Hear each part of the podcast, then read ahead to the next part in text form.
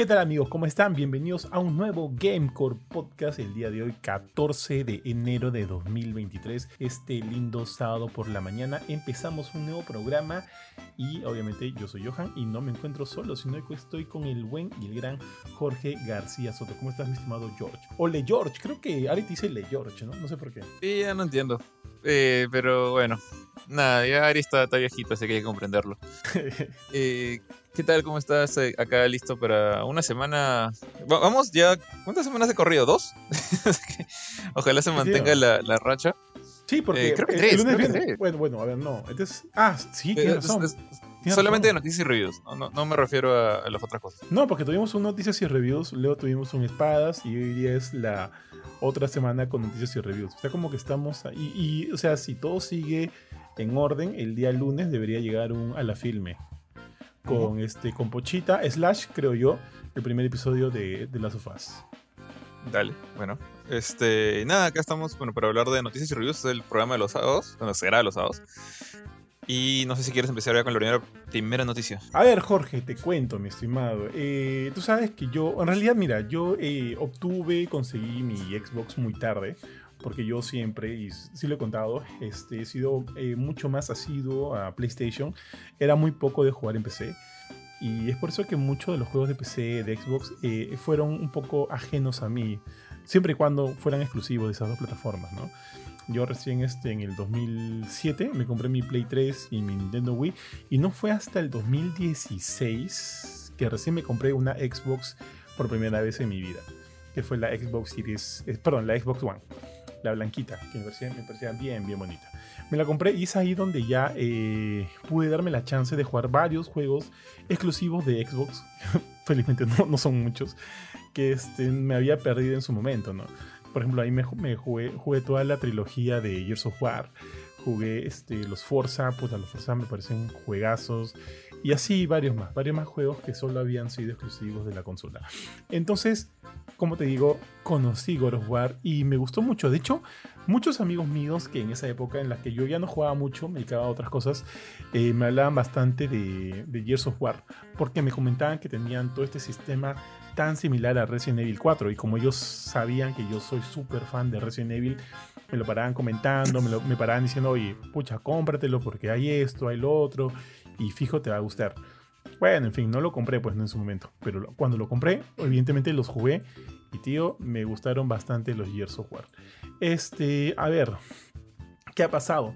Desde hace ya varios meses se está hablando de que Xbox estaría considerando traer la colección de Gears of War, el 1, el 2 y el 3, remasterizados a, las nuevas, este, a sus nuevas consolas. Como muchos saben, ya existe un remake del primer Gears of, War. Bueno, que está entre remaster y remake. ¿eh? O sea, yo pude jugar el original, luego jugué el remake. Y sí, no, no, no, no, no, sé si, solo se, se remaster, pero podría estar por ahí.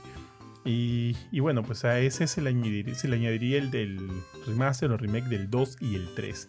Lo cual sería bien paja. Lo cual, lo cual sería bien paja. Pero evidentemente con Xbox ha estado bastante hermético las últimas semanas, los últimos meses. No se sabía si este proyecto seguía en... Que todavía no es oficial, ojo pero no se sabía si, si, ya se había cancelado, si se seguía trabajando en él, porque como tú sabes, Xbox no está diciendo nada. Los proyectos de los actuales juegos también como que están en veremos, no sabemos si Starfield va a salir o no este año. Eh, parece que va a salir este año Redfall, aunque es un juego que no me importa mucho. Entonces como que es lo que está medio raro, que yo asumo está ahorita cabezón con todo este tema de la compra de, de Activision Blizzard, ¿no? Y ellos quieren que, que pase y parece, parece que no va a pasar. En fin. Entonces, el día, esta semana, un, conocedor bastante importante, un insider, de la industria de Xbox, de hecho Nick Baker, confirmó de que aún se está trabajando en esta colección remasterizada de Gears of War, pero que evidentemente todavía no hay ventanas, no hay fechas, pero que de que el proyecto sigue vivo, sigue vivo de todas maneras. No sé, yo, también, mira, yo sé que tú, al igual que yo, eres un asiduo bastante fiel de PlayStation. Y cuando has tenido que jugar empecé algo chico, o sea, lo has tenido que jugar porque empecé porque finalmente no hay otra plataforma, pero sé que el Play es tu, tu main consola, ¿no? Pero igual, ¿llegaste a jugar los Gears o, fueron como que esquivo para ti? Eh, solamente jugué Gears of War 2. bueno, de hecho no, también jugué el 1 un poco. El 1 lo jugué cuando salió en, PC. Eh, el 2 tuve la chance de jugarlo en. De hecho, en uno de mis trabajos anteriores había un Xbox 360 ahí en, en, la oficina y en la hora del almuerzo, como que me junté con un pata y era el, plan era como que pasar la campaña juntos en las horas de almuerzo. Y, y sí lo pasamos, eventualmente acabamos el juego. Pero ya nunca jugué ni, ni el 3, ni. ¿Cómo se llama el.? O sea, salió el 3, 4 y 5 creo, y hubo uno más que hay que, un spin-off, eso ya no lo, no el, lo jugué. El Judgment. Judgment ese. Eh, mira, de hecho, tampoco, así como tú has dicho, ¿no? Yo tampoco no, nunca he nunca he tenido una Xbox, ni 360, ni Xbox One, ni Series X. No planeo tenerlo. Hecho, cada vez que veo la, la situación de Xbox es como que no me llama la atención tener una. Lo más probable es que lo primero que pensaría es conseguir una PC antes que una Xbox, que siento que tiene los mismos juegos, hasta más. O sea, obviamente la PC tiene mucho más juegos que la Xbox. Y este. Y nada, entonces como que no, me, me da igual. Pero creo yo que es como que la, la, franquicia de Xbox que si tuviese por alguna razón del destino que tener una Xbox, es la que, la que digamos, volvería a jugar o trataría de ponerme al día. O sea, por ejemplo, Halo, sí, Halo me, importa menos que, un, no sé, que una paloma pisada en la pista. Pero Gears of War sí le llega a tener cariño. ¿eh? Sí, sí, lo poco que jugué de la saga, o sea, el juego 2 entero, un poco del 1 en mi, en mi PC antigua, eh, sí, sí es chévere, la verdad. Y en esa época me gustaban eh, bueno, me siguen gustando bastante los third person shooter, creo que es mi, mi estilo de shooter favorito. Eh, más por Uncharted en esa época, pero cuando agarré Gears of War fue como que, oye, esto está chévere. Y, la, y el tema de la sierra era genial, realmente muy bien manejado. Y poder pasar la campaña de A2, que, que bueno, en esa época no había muchos, en la época del Play 3 era algo que para mí era pues, un, un plus bien grande. Y, y, nada, o sea, sí le tengo cierto cariño a Gears of War, pero es, es chiquito. Sí, de hecho, ponte, yo me compré este mi, mi Xbox, mi primera Xbox, porque los Bauer solo jugaban ahí. O sea, si no estaban jugando Dota, cuando iniciamos todo el proyecto de, de Gamecore. Siguen jugando Dota estos malditos. Sí, siguen jugando Dota. Cuando iniciamos todo este proyecto de Gamecore, yo sabía que ellos eran este, usuarios de Xbox, lo cual para mí me parecía muy, muy raro, ¿no? Porque conocía muy pocos, muy, muy pocos acá en Perú, en Lima. Y los dos, pues los dos tenían su Xbox. Y era como que podía jugar, o sea, ¿cuál, eh, obviamente un juego de PlayStation con ellos no podía jugar porque ninguno de los dos tenía un PlayStation. PC con ellos no podía jugar porque yo no juego Dota, jamás he jugado Dota y a estas alturas de mi vida probablemente no lo juegue, ¿ya? ¿no? Y no me interesa mucho. Y sé que es un tema muy importante porque ahorita está la Major League en Lima, que va a ser aquí en, en, en Lima, Perú. Y este, sé que es una noticia bastante importante, bastante grande, pero en realidad yo desconozco mucho ese tema. El que lo más lo debe conocer es Ari o Kurchin, que sí son más este, adeptos al Dota. Y bien por ellos, paja, paja por ellos, paja que se dé, ¿no? En Lima, para todos los fanáticos del, de, del Dota, de, este campeonato. Pero la verdad yo desconozco mucho ese tema. Pero bueno, a lo que iba, este, entonces empecé con ellos, no podía jugar. Y dije, ya, para que podamos jugar algo en conjunto, me voy a comprar mi Xbox. Y llegó mi Xbox a mi casa. Y, y, y, es ahí, como te digo, pude jugar con ellos este Gears of War. Jugábamos multijugador. Con Ari creo que pasé el primero. Con Kurchin pasé el segundo. El tercero lo pasé por mi cuenta. Con Mila he jugado este, a pantalla dividida. El Gears of War 4. Lo he jugado el 5. El Judgment nunca lo llegué a jugar. Pero es que a lo que voy es que si me compré una Xbox era es para jugar con ese, con ese par de, con ese par de, de locos. Eh, y, pero igual, como te digo, igual me gustó, me gustaron muchos juegos. O sea, me gustaron muchos juegos de los que no había probado en su época del, del, buen este, Xbox Game Studios. Y, ya. Pero, pero bueno, no sé, como, como tú lo bien le has dicho, ¿no? No hay muchas razones ahorita en la actualidad para tener una Xbox como consola. Más allá este para probarla o, o ver este. O si eres muy fan de Xbox, ¿no? Como nuestro buen amigo Jerry Guevara, que es súper, hiper, mega fan de Xbox y a él no le falta. Eh, porque yo también, al igual que tú, siento que aprovechar, aprovecharía mucho más eh, los juegos de Xbox en una consola, que, perdón, en una, en una PC. Aparte que también te permite trabajar y hacer todas tus cosas, ¿no? Me parecería sí. una mejor inversión. Pero a quienes quieran probarlo, ahí está la Xbox Series X, que, que tengo una, cuyas este, capacidades son tan buenas como la de PlayStation 5, pero donde pierde evidentemente son en los exclusivos, pero donde gana es en el Game Pass, que es un servicio como ya le hemos dicho repetidas veces en este programa, muy muy bueno. Pero ahí yo siento que hay un tema, o sea, el, el Game Pass funciona también en PC. Yo siento que con una buena PC tienes ah, todos los beneficios del Game Pass. No tienes, no tienes la necesidad de la máquina Xbox. Sí del Game Pass, que es de Microsoft, eh, y sí de jugar varios de sus juegos, como ahora Hellblade si es que algún día se decide salir, Hellblade 2. Pero el Game Pass está en ambos lados, entonces como que ese es mi, mi tema, ¿no? Sí, sí, tal cual, o sea, sí, por eso y por las otras cosas como que pierde mucho el sentido de comprarse una consola Xbox para jugar juegos de Xbox cuando los puedes jugar en una PC. Entonces, y ahorita mismo, tú mismo lo has dicho ahorita, el Game Pass también está ahí. A veces hacen alguna distinción, ¿no? Por como que algunos juegos van a llegar al, Xbox Game Pass de consola y otros van a llegar a la PC, pero son mínimos, pues no son mínimos. Al final, cualquiera, o sea, vas a poder jugar este cualquier juego en, en cualquiera de los Game Passes. Y, ya. Por sí, pues sí, sí, concuerdo totalmente contigo. Ahí el plan de Microsoft a nivel de consolas todavía me parece raro. No, no, no lo llego a entender del todo. Porque, o sea, aunque creo que esta generación sí se ha vendido o sea, bastante mejor que las anteriores. El Xbox Series X, el Series S, sobre todo el Series S creo que se ha vendido bastante. Pero, pero igual, ¿no? O sea, es un mercado que todavía... O sea, no entiendo muy bien cuál es la, la idea de, Microsoft cuando cuando evidentemente todo se centra en lo que es el Game Pass, al parecer. Pero, pero bueno, ahí están, pues ahí están. Pero bueno, en fin. Y esos War, muchachos, ojalá llegue pronto porque me gustaría volver a rejugarlos. Sí, me, parece un me, parecen, me parecieron chéveres en su época. Eh, no sé si han envejecido tan bien, ahora que lo pienso. Pero bueno, o sea, no hay mucho que pensar, no es solo ir, disparar, cubrirte y disparar.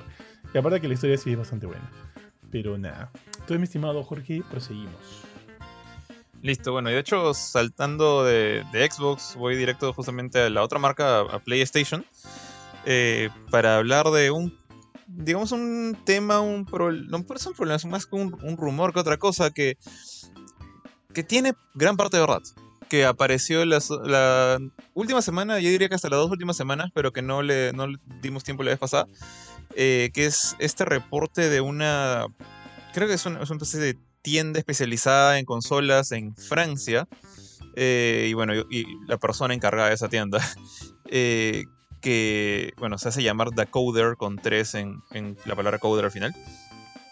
Y este señor, eh, que es un técnico de consolas, básicamente un técnico de computadoras, no es que no sepa el tema, pero empezó a decir que los PlayStation 5, no importa si es con disco o si es digital, eh, tienen la chance de que el líquido, este líquido térmico, que o sea, para la gente que no sabe mucho de esto, normalmente en una computadora tienes el procesador como que enchufado en la, en la placa madre y encima de eso se pone como una tapita que en algunos modelos, la gran mayoría de modelos modernos, este, tiene una pasta térmica que protege eh, o que mantiene en cierta forma un poquito la temperatura baja del procesador porque está más friecito.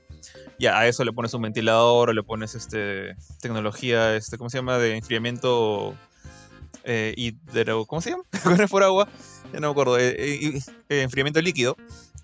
Líquido, líquido. Pero en el caso de PlayStation 5, ellos utilizan una, suerte de, líquido medio platinado como equivalente a la pasta térmica. Sí, es el T-1000, tío, es metal líquido. Es, un. Parece Mercurio que se, ha salido del, Terminator. Pero. ¿Qué pasa? Si la cosa está parada, o sea, el PlayStation está parado, eh, su procesador también está pues como que agarrado en la pared y encima de eso está la tapita con el metal líquido. Eh, lo que este señor dijo era que había, en base a, su experiencia trabajando, reparando PlayStations, es sumamente probable que si tu PlayStation está parado por mucho tiempo, estamos hablando de meses, no horas, estamos hablando de varios meses parado, eh, el, sello o, la cajita que contiene este metal líquidos eh, va a empezar a dejar que gotee y va a empezar a permitir que esto se, se filtre y, y, el metal líquido pues uno deja de enfriar tu procesador y dos se chorrea por toda la placa madre jodiendo otras cosas obviamente eso es muy malo para, para, una máquina que es cara, una máquina que rodea los 500 dólares en el extranjero y acá he visto la otra vez está todavía por 4.000 soles y ya me confundí, no está a 3.600. Entonces el precio entre comillas oficial está como en 4.000 y pico. Con God of War ahora, por lo menos te llevas un juego. Pero este... Eso puso pues en, en falta a mucha gente, o sea, lo asustó a mucha gente pensando en que su consola que estaba parado, porque yo creo que más de la mitad de la gente que utiliza PlayStation 5 lo tiene de pie, se podía malograr. Y muchos PlayStation 5 pues ya, están cumpliendo los dos años de actividad, como el tuyo o el mío. Bueno, el mío lo cumplió el año pasado, el tuyo también, en noviembre creo. Y, y bueno, la gente decía, pucha, me va a pasar entonces eh, lo peor que hizo este tipo, y acá sí fue un poco sucio, que el pata dijo, incluso PlayStation 5 que no están abiertos pueden sufrir este problema, porque cuando están en la caja están parados, ¿no? Entonces, eh, obviamente Sony dijo que no, que no pasa nada, que el, diseño está bien armado, que si ha pasado este problema es una cosa de como que una en cada mil consolas, es, una cosa muy rara que te pueda pasar. Eh, ¿De qué pasa? Pasa, el pata tiene pruebas, ¿no? Pero el problema fue este, o sea, cuando el, tipo dijo que el problema pasaba en máquinas que estaban en caja. Eh, resulta que ya se retractó de eso. O sea, no se ha retractado de que el problema existe, eso parece que es cierto y tiene sentido. O sea, tienes que ser bien piña, pero puede pasar. Eh, pero el pata dijo, PlayStation nuevos, cerrados en caja, que nadie ha usado nunca, que están en un almacén, pueden estar chorreando su líquido. Y ya dijo que no, que se retracta, él no quiso decir eso, lo que quiso decir era que el PlayStation, cuando dice unopened o sin abrir, se refiere a que ningún técnico lo ha abierto, o sea, ningún técnico ha visto sus entrañas. Y la mayoría de, PlayStation, pues la gente no suele tener la costumbre, yo creo que no solo en Perú, sino en todo el mundo, de abrirlos, limpiarlos o, llevarlos a que los vean, hasta que hay un problema, ¿no? Justo estábamos hablando hace un rato de si habíamos abierto el Play, no. Creo que tú y yo ambos hemos abierto el Play una vez nomás, el Play 5, para su limpieza. Yo me compré mi, mi aspiradora Xiaomi chiquita para eso justamente. Eh, eh, no, yo usé aspiradora, porque no, porque tenía miedo de que si hacía blowing y ah, botaba el, polvo, se metía en otro lado que no podía alcanzar. Eh, ya bueno, eso es otro tema. Pero se creó igual este miedo. Eh, de hecho, yo he puesto. Mi, Play ha estado en actividad ya dos años y dos meses. Ese tiempo ha pasado fácil un año y medio echadito. O sea, como el pata recomienda, ¿no? Porque me gustaba verlo así. Pero desde que me mudé al nuevo de Miraflores, eso ya hace seis meses, el Play ha estado parado. Porque no había espacio en el depa. Entonces, este. Ya de ahí me entró un poco la palta y dije, no, esto es este.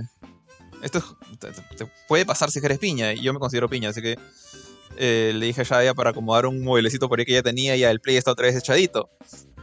Pero yo creo que no hay muchas razones para temer. O sea, es. Personalmente creo que te puede pasar, sí. ¿Es un problema feo? Sí, porque te embarra toda la placa madre.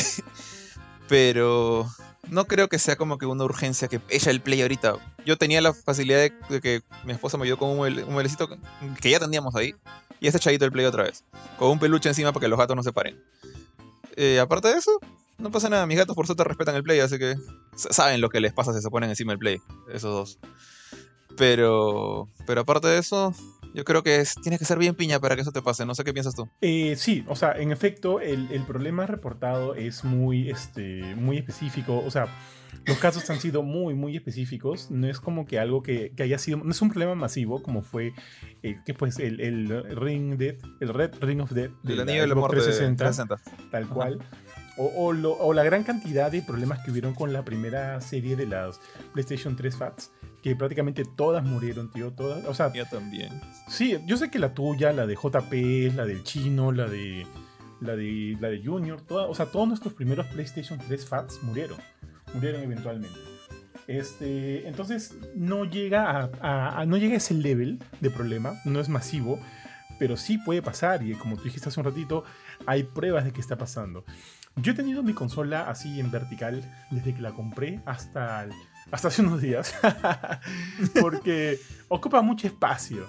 Y, para, mí se ve feo así en, horizontal, para mí se ve muy, muy feo. Este, pero ahorita ya como que me ha entrado la palta. Yo, al igual que tú, yo también me considero una persona muy peña. O sea, yo jamás en la vida, estoy casi seguro que jamás me voy a ganar este carro que sortea el chino todos los lunes. ¿Cómo me ganar un sorteo en mi vida? Nada.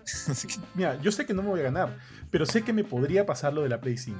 Por más que sea así, este eh, uno en un millón, qué sé yo, ah, yo soy capaz de que me pase. Es, es, capaz de que a mí me pase. Entonces no me la quiero jugar.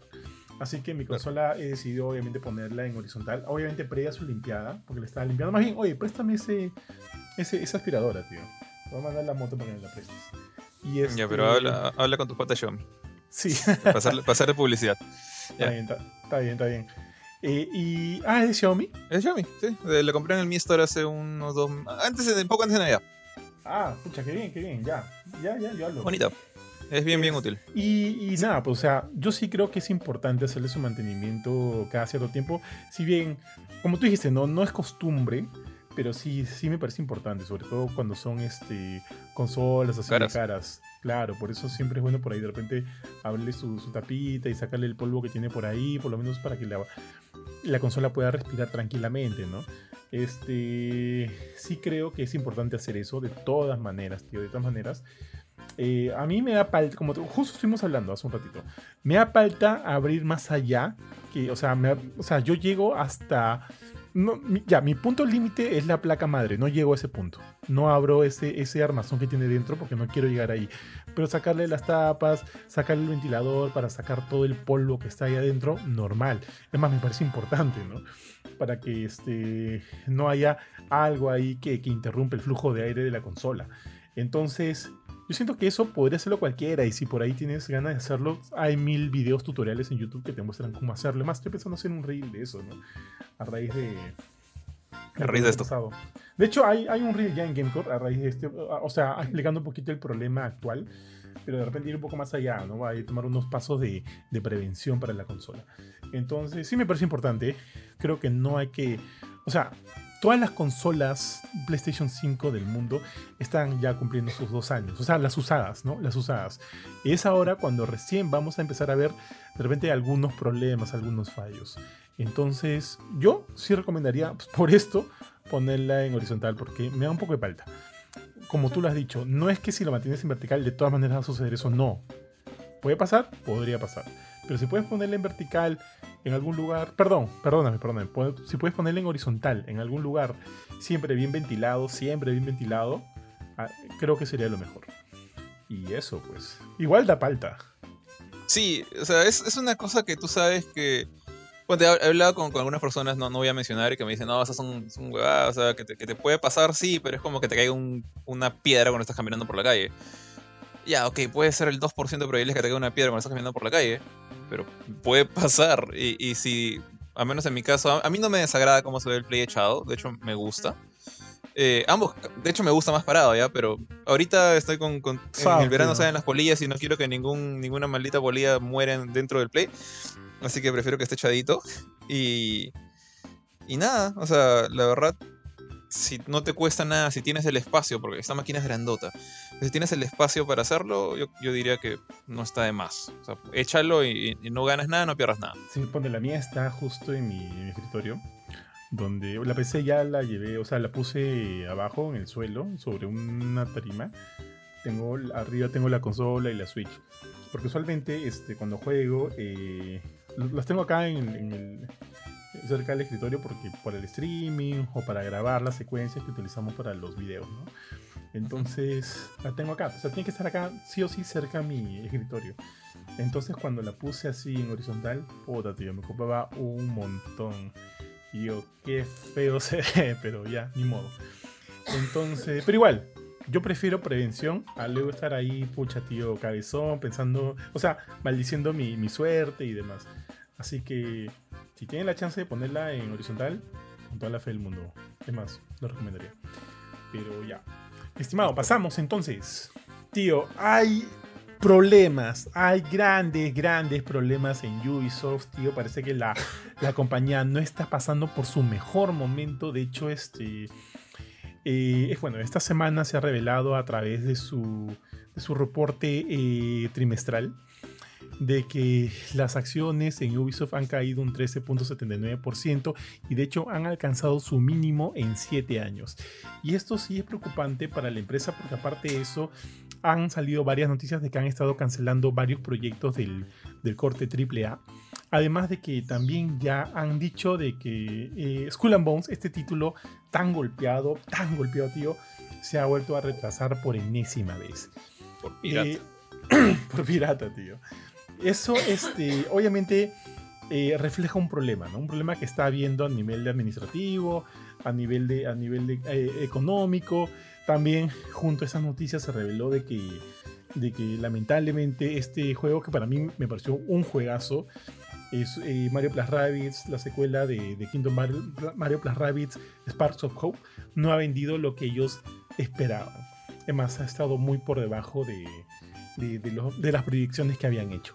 Y ese es otro punto eh, que ha golpeado bastante a Ubisoft. Entonces están reevaluando cosas, acaban de cancelar un par de proyectos más. Ya te comenté acerca del retraso de, de Skull and Bones, que te juro, la verdad, me provoca muy poco jugar ese juego. Muy, muy poco. No le veo por ahí algo que me entusiasme ese título. Y bueno, pues están tratando de, de, encontrar soluciones, de, de, ver cómo llegan al final de su año fiscal. Y, pero bueno, la, cosa no pinta bien. Ahora, yo, yo me pregunto, ¿cuál ha sido ahí el error de Ubisoft? No lo sabemos, no a ciencia cierta, pero evidentemente hemos visto que Ubisoft ha estado... Eh, eh, eh, pusheando bastante esta filosofía de los juegos free to play. Free to play y la venta de, microtransacciones, la venta de cositas y demás. También te acuerdas que por un momento se fueron con esto del Quartz y los NFT, que creo que no ha llegado a buen puerto. Fue con Rainbow Six o. No, no, miento, no. Con Ghost Recon Breakpoint. Que, y el juego también fue más a la todavía. Así es, tal cual. Por el juego está recuperándose y lo mataron con NFTs. Tío, ese, es un veneno, weón. Hyperscape, el juego, este título Hyperscape que tenían, que también creo que no duró ni un año, también ya, ya murió. Eh, tienen un par de juegos más también en free to play. Ponte Brawlhalla, no sé qué también le está yendo, pero sé que están sacando contenido constante acerca de Brawlhalla, así que yo asumo que les está yendo bien con eso. Bien por ellos.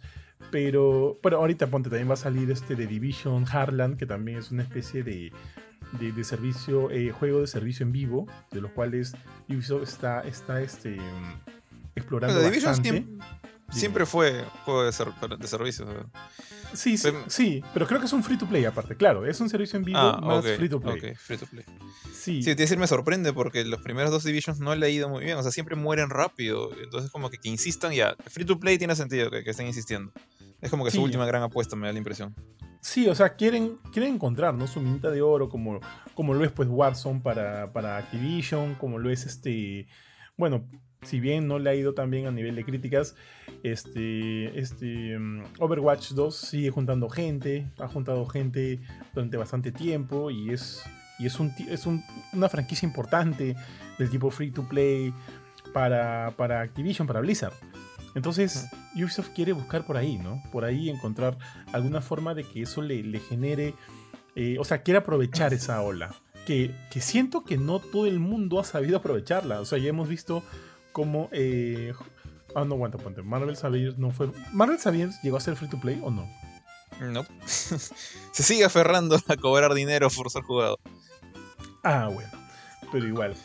Este, no sé cuál es el futuro que le, depara a Ubisoft, sinceramente, porque yo siento que tiene juegos muy buenos. Ponte, tú como. Yo sé que no eres tan fan de Ubisoft, pero como, como seguidor de la marca, como conocedor, ¿tú qué crees que podría ser este, un buen paso a seguir para ellos? Ah. y ojo, que no es que nos pretendamos de darle consejos a, toda la línea de, de, inversores, a las cabezas de Ubisoft, ¿no? Pero quién sabe, por ahí algo puede pasar. Sí, ellos deben saber. E-, ellos, si están, si están en donde están, con el planta que tienen, es porque saben lo que hacen. O sea, yo creo que la, la metidaza de pata de, Quartz fue. Bueno, no son los únicos. O sea, también otros como. Bueno, Square Enix me. El presidente de Square Enix me da un poquito de, vergüenza ajena que sigue insistiendo con eso. Pero Ubisoft por lo menos tuvo la decencia de echarse para atrás, ¿no? Con los NFTs. Eh, y no son los únicos que se han querido meter en esto pensando que era la, gran novedad y, bueno, es la gran estafa, ¿no? Pero eh, aparte de no meterse en eso de nuevo, y bueno, los Assassin's Creed están bastante bien. Creo que, el nuevo enfoque este de sacar un Assassin's Creed cada, cada dos años, tres años y meterle DLC con Furia en el, en interim es buena. Eh, lo que yo siento que les suele fallar, o de repente solamente mis gustos personales, es eh, que sus juegos son ya, parecen salidos con, sacados con un molde. Eh, más allá de, creo que hay excepciones, por ejemplo, Immortals Phoenix Rising creo que fue una cosa chévere, o fue cosa extraña, distinta a lo normal. Y no sé qué también le ha ido, pero tengo entendido que tiene buenas críticas. Tú, tú lo has jugado, tú le hiciste el review, así que no, sé qué tan buen juego sea. Pero ese juego rompía el típico molde de juego mundo abierto con misioncitas regadas en el mapa. Es un juego ahí está, pues. Si es, un buen, si es un gran juego, mejor todavía que.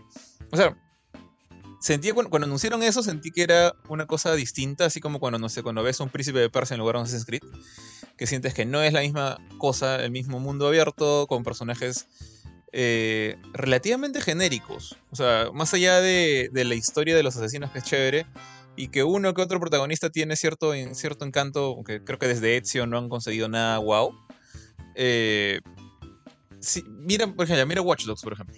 Watch Dogs Legion es un juego desde el punto de vista de gameplay bien sólido, con cosas divertidas como esta de ir reclutando gente, ir pudiendo jugar hasta con las abuelitas más random de, la calle.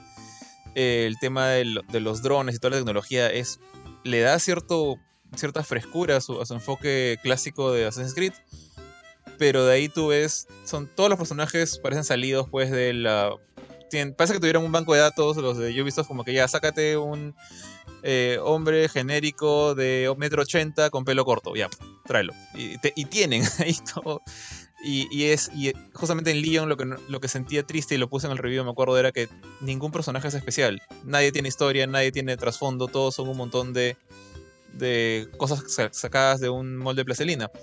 Tío, tío, tío. Y, a, tío, y a ese banco ponle un escenario de mar y ya tienes Skull and Bones. Ya, ahí está. que, que seguramente es sacado de Black Flag. Entonces, el, obviamente con eso ahorran dinero, porque reutilizan escenarios, eh, reutilizan, no, no totalmente, o sea, los retocan y los ayudan, ¿no? Pero eh, estoy seguro que algo de Watch Dogs está en The Division y viceversa. Eh, y si bien van mejorando la fórmula, porque, por ejemplo, Legion y está muy por encima del primer Watch Dogs, pero me sigue pareciendo que el 2 es mejor pero ya sientes esa fórmula. Ya sientes que están otra. Es, ya sientes incluso que dices, este es un juego Ubisoft. Y por más que a veces tratan de hacer experimentos locos, si no se alejan lo suficiente. O sea, por ejemplo, Immortals para mí fue una alejada bastante, bastante drástica que lo hace único. Pero Radiance Republic, no. Radiance Republic siento que es otra vez un mundo abierto eh, rural, como el de Ghost Recon Wildlands, pero en lugar de meterte balazos, montas bicicletas con personajes igualmente genéricos del mismo molde de Ubisoft que ya hemos visto desde Assassin's Creed uh, Unity, me atrevería a decir, o Syndicate de repente.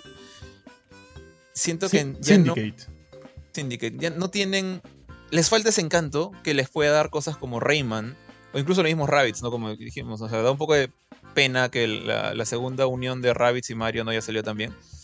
Porque siento que ahí es donde Ubisoft rompe su, su molde.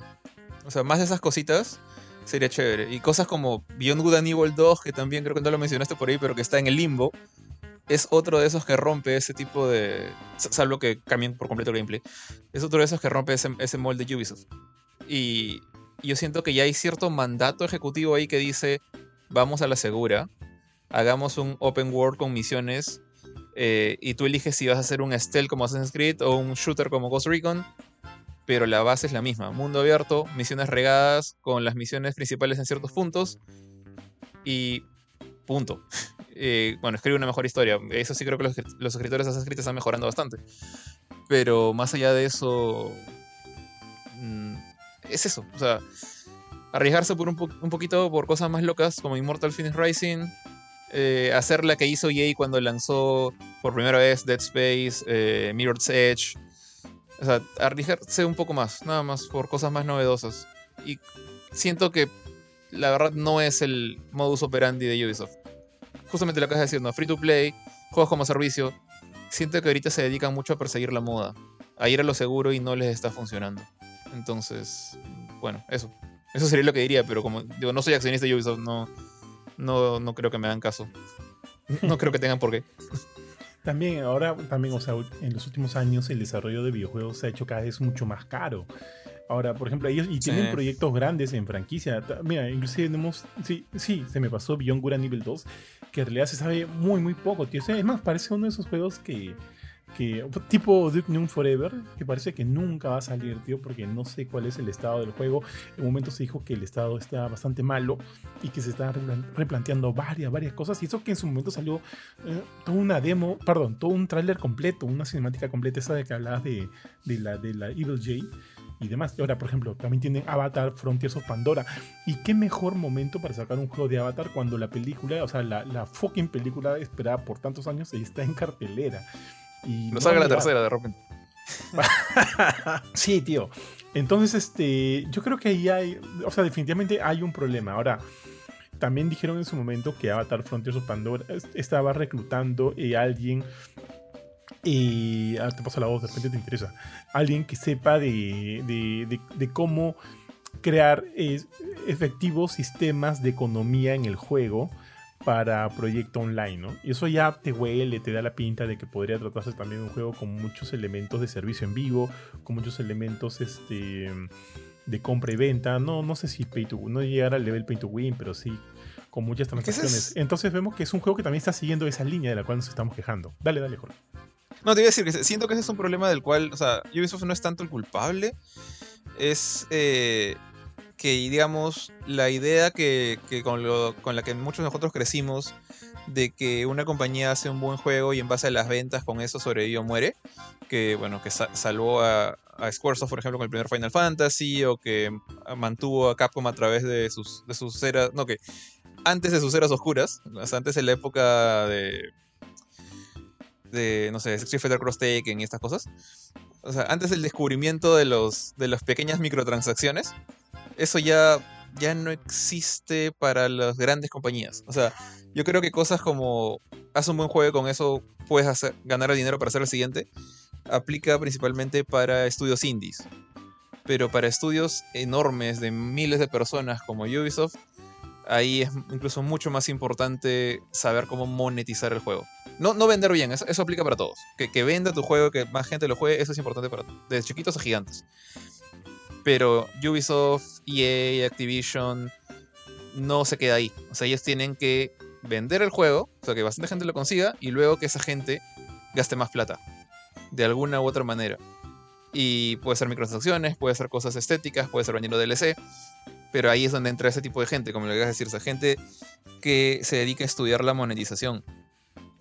Y pucha, es quizás la chamba menos creativa en la industria de los videojuegos, porque se, se, rige más en temas de patrones, fórmulas, tendencias, cosas que sabes que funcionan, que le han funcionado a otras personas, mucho de ver ejemplos que, han vendido bien y no tanto arriesgarse.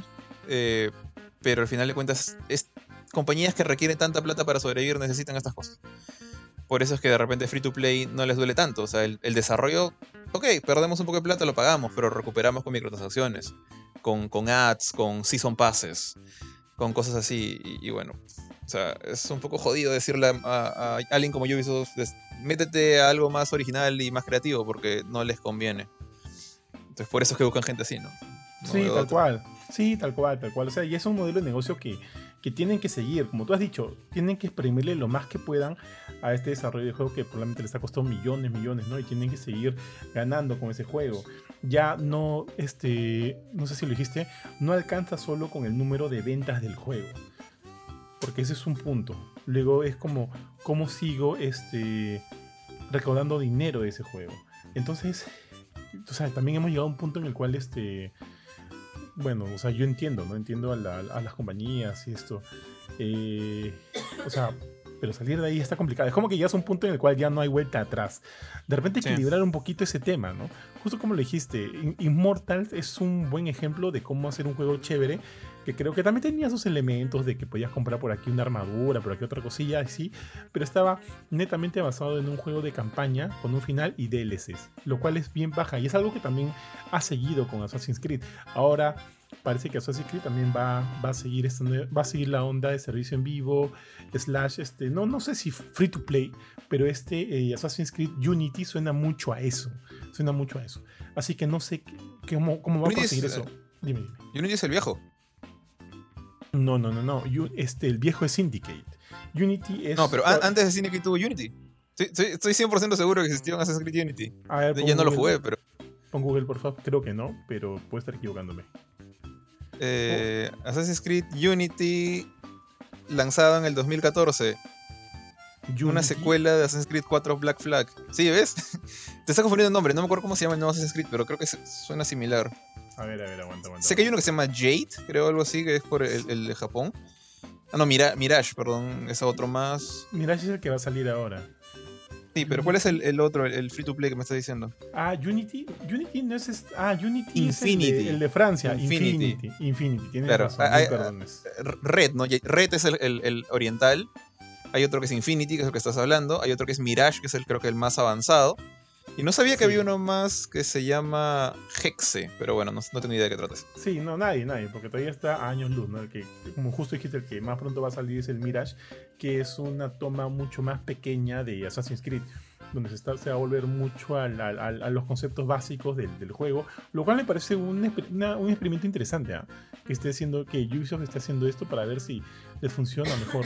Ojo, Valhalla les funcionó bastante bien, el, que es el último Assassin's Creed eh, eh, principal con campaña y todo, que les ha funcionado bastante bien. Fue un juego de campaña con DLC, contenido DLC y por ahí algunas cosas con las que obviamente puedes comprar, pues no puedes comprar tu, tu, montura más chévere o qué sé yo. Este, que les funcionó bastante bien. Entonces Mirage es una toma un poco más, más pequeña, más reducida de todo este eh, monstruo que es Assassin's Creed para probar. Este, pero bueno, ya el otro. Infinity es quien es el título que según he leído, o sea, las características que han señalado ese título, parece que va a ser una especie de free to play con servicio en vivo y demás. Eh, entonces, vemos que obviamente tienen que seguir, van a seguir por ese lado, lo cual se entiende, pero me parece paja que estén también no dejando de lado atrás estas experiencias más del tipo campañas y, ya, ¿no? De estos, juegos de historia y ya para ver si así pueden crear un equilibrio. Ojalá les vaya bien, de verdad, ojalá les vaya bien, porque sí tiene bastantes franquicias importantes. Me da pena que, que, Mario Plus Rabbids no les haya ido bien porque me parece un juegazo y es un juegazo de campaña. Y ahí, y ahí murió Mario, de repente sale un DLC, quién sabe, al igual que el título anterior. Pero es un juego de campaña que, que a mí me gustó mucho, pero de repente la gente ya no quiere jugar eso, ¿no? La gente quiere seguir en Fortnite. Es el problema, porque, o sea, por un lado, yo creo que me acuerdo que hace tiempo, creo que esto lo dijo EA, alguien de EA, de que los juegos single player ya no funcionan, ya, no sirven. Yo no creo que sea ese el caso. O sea, yo creo que ahorita es más como que la comunidad de gente que juega videojuegos está partida en dos. O sea, tenemos gente ya mayor, como tú o yo, o los Bauer, eh, que tenemos cierto poder adquisitivo, entonces podemos comprar juegos que sabemos que nos va a durar, pues, no sé, un mes, un par de meses de repente. Eh, y le metemos nuestros. Bueno, yo cuando compro suelo esperar a la, rebaja. Así que por lo menos sus 40 dólares eh, máximo. Y por otro lado, están los, los jóvenes que todavía no trabajan, todavía ni siquiera practican. Y no sé qué. y sus padres no suelen. Todavía no, no son como nosotros que, digamos, que le da tanta importancia a los juegos. Todavía son de repente un poco mayores, gente que no ha crecido con videojuegos o, o que no les dio muchas ganas en los 90 de jugar videojuegos. Entonces, estos chicos que les gustan los juegos modernos, no les queda otra más que aplicar a cosas como Fortnite, que es gratis, Free Fire y no sé qué más ah, hay por ahí. Que no necesariamente son malos juegos, pero tienen estos, estos, estos funcionamientos, ¿no? De juégame gratis y págame por los regalitos. Y ese págame por los regalitos, esos regalitos, o skins, eh, plata del juego, cosas DLCs chiquitos, suelen ser lo suficientemente baratos como para poder pagarlos con su, con su quincena, con su con que regalo en Navidad, en cumpleaños, cosas así, ¿no? En lugar de papá, papá, comprarme God of War Ragnarok, ¿no? Eh, la gente que juega God of War Ragnarok, que, que, sí juega, que sí consume campañas de un solo jugador, creo yo, ya pasan, la gran mayor parte de esa gente ya superan los 25 años.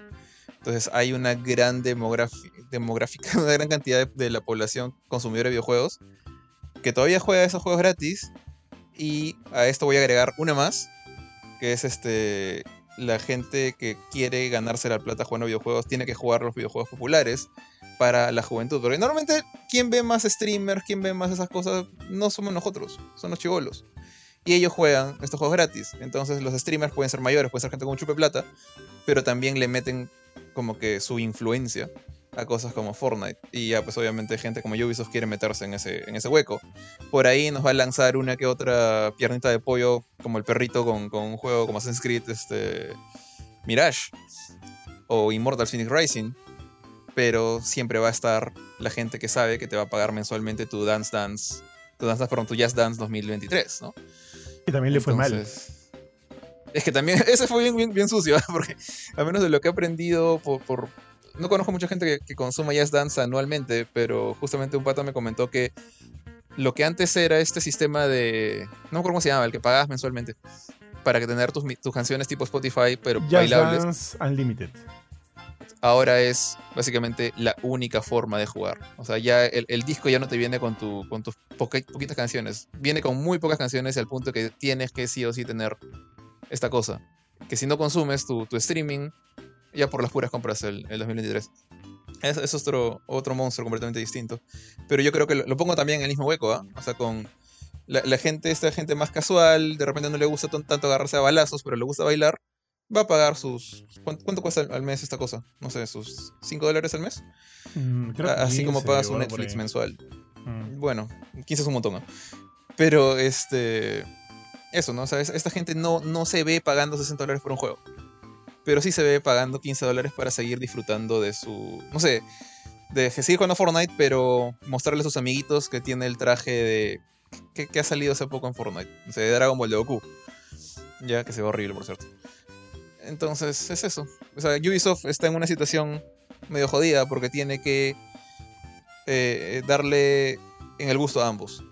Digamos, yo creo que, por ejemplo, gente como, o sea, compañías como Capcom ya se han decidido, nosotros vamos por la gente mayor, la que creció con nosotros. Vamos a sacar, vamos a sacarles Season Pass, pero en Street Fighter, con personajes complejos, para que aprendas a jugar. Vamos a seguir sacando, este, no sé, cruzo los dedos, otro Devil May Cry. Pero ellos no hacen muchas payasadas de live service, esas cosas. Van a probar con este juego de los dinosaurios. Pero no creo que metan como que se arriesguen así full a que este juego va a ser el próximo Destiny, digamos. Mientras que Ubisoft sí tiene que conseguir plata de los dos lados. Ojo que el World Tour todavía me asusta un poquito, ¿no? No quisiera que sea como que un primer experimento para algo que, que quede para el próximo Street Fighter. Pero ya veremos, ya veremos. No Pucha, me la, otra, la otra vez. Ya, esta es como que una, una anécdota, ya, no tiene nada que ver con Ubisoft. La otra vez este, estábamos, estaba hablando con, con un compañero de LIP, que es mucho menor que yo. Que me acuerdo que una vez, no sé qué estaba hablando con Pancho de juegos de, de pelea, creo, en algún momento, y él escuchó. Y básicamente se, soltó todo el rant de por qué odia los juegos de pelea. Y era básicamente por lo que veo a cada rato en YouTube. O sea, los juegos de pelea son muy difíciles. No puedo hacer el. No puedo dibujar un pretzel con mi dedo pulgar. No puedo hacer esta cosa súper complicada con Zangief para hacer el, el spinning pile driver. Yo tampoco puedo hacer eso. No juego con Zangief, por obvia razón. Eh, pero cuando vio el World Tour me dijo: Esta cosa que estoy viendo de crear tu propio personaje y conseguir los poderes de los demás, eso sí me llama la atención. No, no voy a aprender a, jugar con, con al máximo y sacar todos los super cancels, no sé qué cosa super especiales pero quiero crear mi personaje. Y me parece raro, porque yo también, así como tú, yo veo a veces como que... Pero, pero por ahí, no sé si Capcom is, on to something, de repente. Ha hecho su tarea Capcom, ha hecho su tarea. Eso me parece interesante. Eh, o sea, de todas maneras, lo que saque va a funcionar para algún, para algún público y para otros no. Definitivamente. De repente, esto del World Tour, o sea, específicamente hablando del World Tour de, Street Fighter VI, probablemente le funcione a, a- gente como, como tu amigo de Leap, como tu, colega de. Pero de repente para nosotros no sea tan atrayente, ¿no? Ahora, de repente sale y es una cosa totalmente distinta a lo que nosotros estamos pensando ahorita y sí, nos, jale, nos llame la atención y demás. Pero lo que voy es que siento que, que es ahorita es un tiro y afloja, ¿no? Probar y ver qué tal resulta, sin importar que haya, que haya personas a quienes no les guste y personas a quienes e- evidentemente les guste. Encuentren su O sea, público ahí también. Yo creo que ahí, como para cerrar el tema de Capcom, Capcom ya aseguró su gente. O sea, todos los que han jugado Street Fighter 4 o 5 y les gusta ese tipo de juego de pelea, va a aplicar Street Fighter 6. Y probablemente cree su personaje solamente para entrar al online y poder sentarse en su maquinita de arcade. No va a jugar World Tour o va a tratar de ignorarlo por completo, en la medida de lo posible. Mientras que hay otra gente por ahí, yo sí creo que voy a jugar World Tour. Porque siempre me gusta ver qué contenido hay para un solo jugador en los juegos de pelea. Yo voy a probar. Entonces, sí, yo creo que. No sé si lo va a terminar, si es que tiene historia. Pero por lo menos quiero meterme ahí a ver.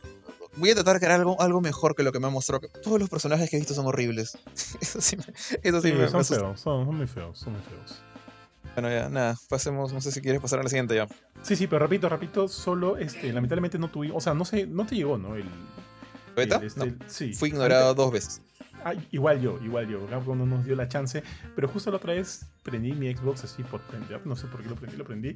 Y vi que entre los juegos dije, a ver, de repente este Jerry, yo comparto cuentas, cuentas con Jerry. Si, de repente ha comprado algo nuevo. Veo y está la beta de Street Fighter.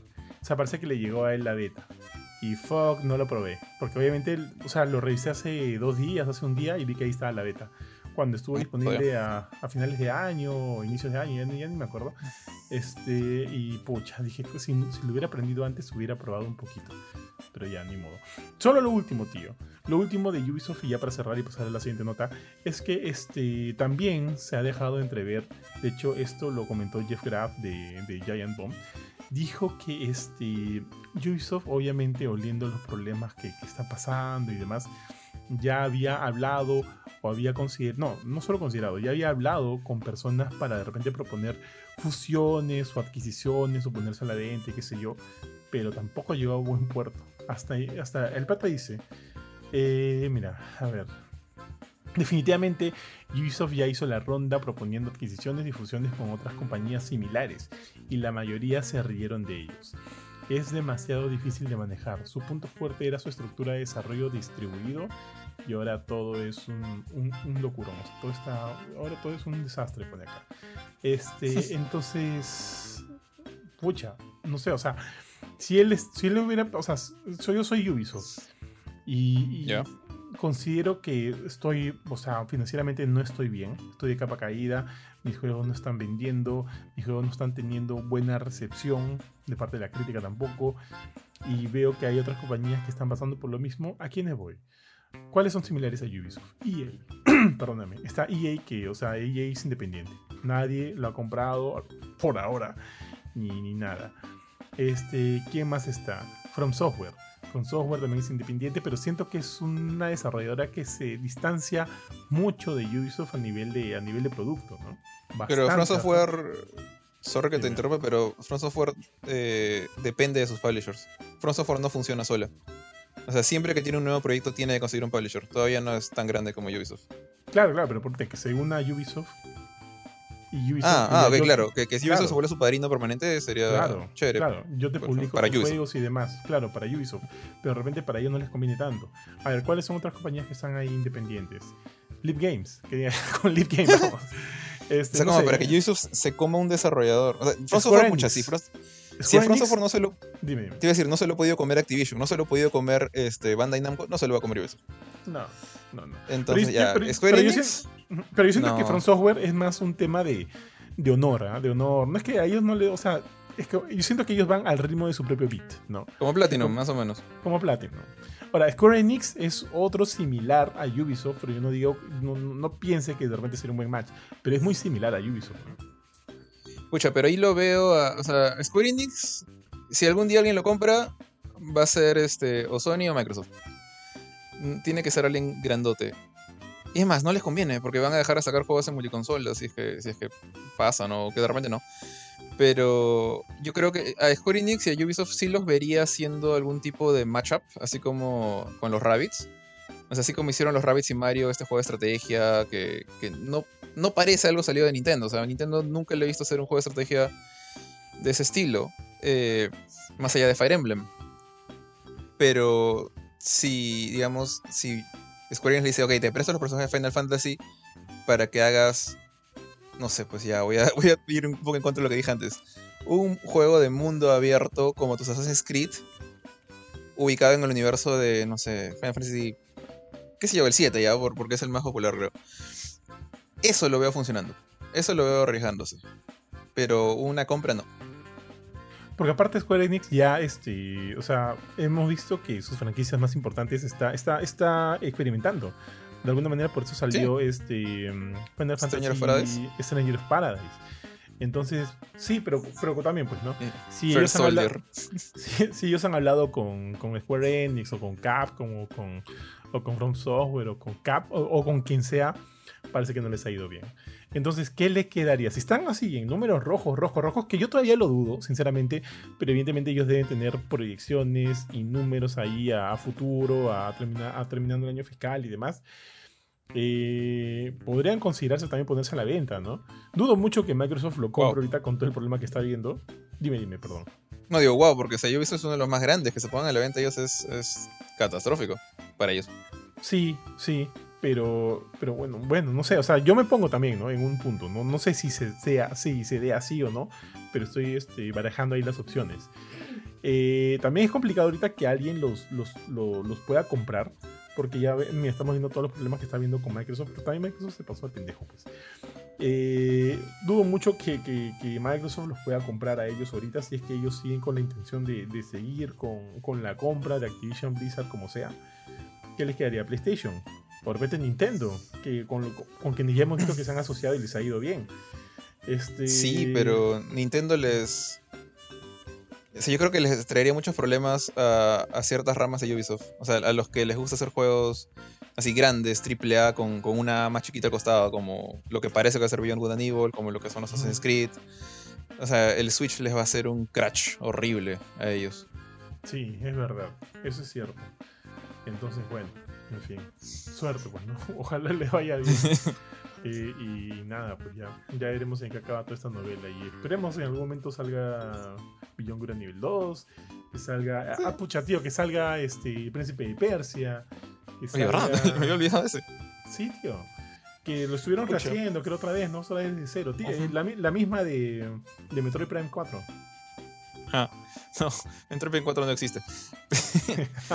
Pero, pucha, este. No, yo tampoco, mira, yo.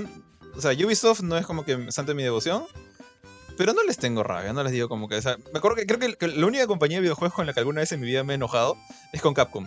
y es por lo que pasó en, en esa época, pues de cuando, este, no sé, Dead Rising 3 fue exclusivo de Xbox, cuando salió Street Fighter Cross Tekken, eh, la, época oscura, como le digo yo, la época de DMC, Devil May Cry, o sea, el, remake, ¿no?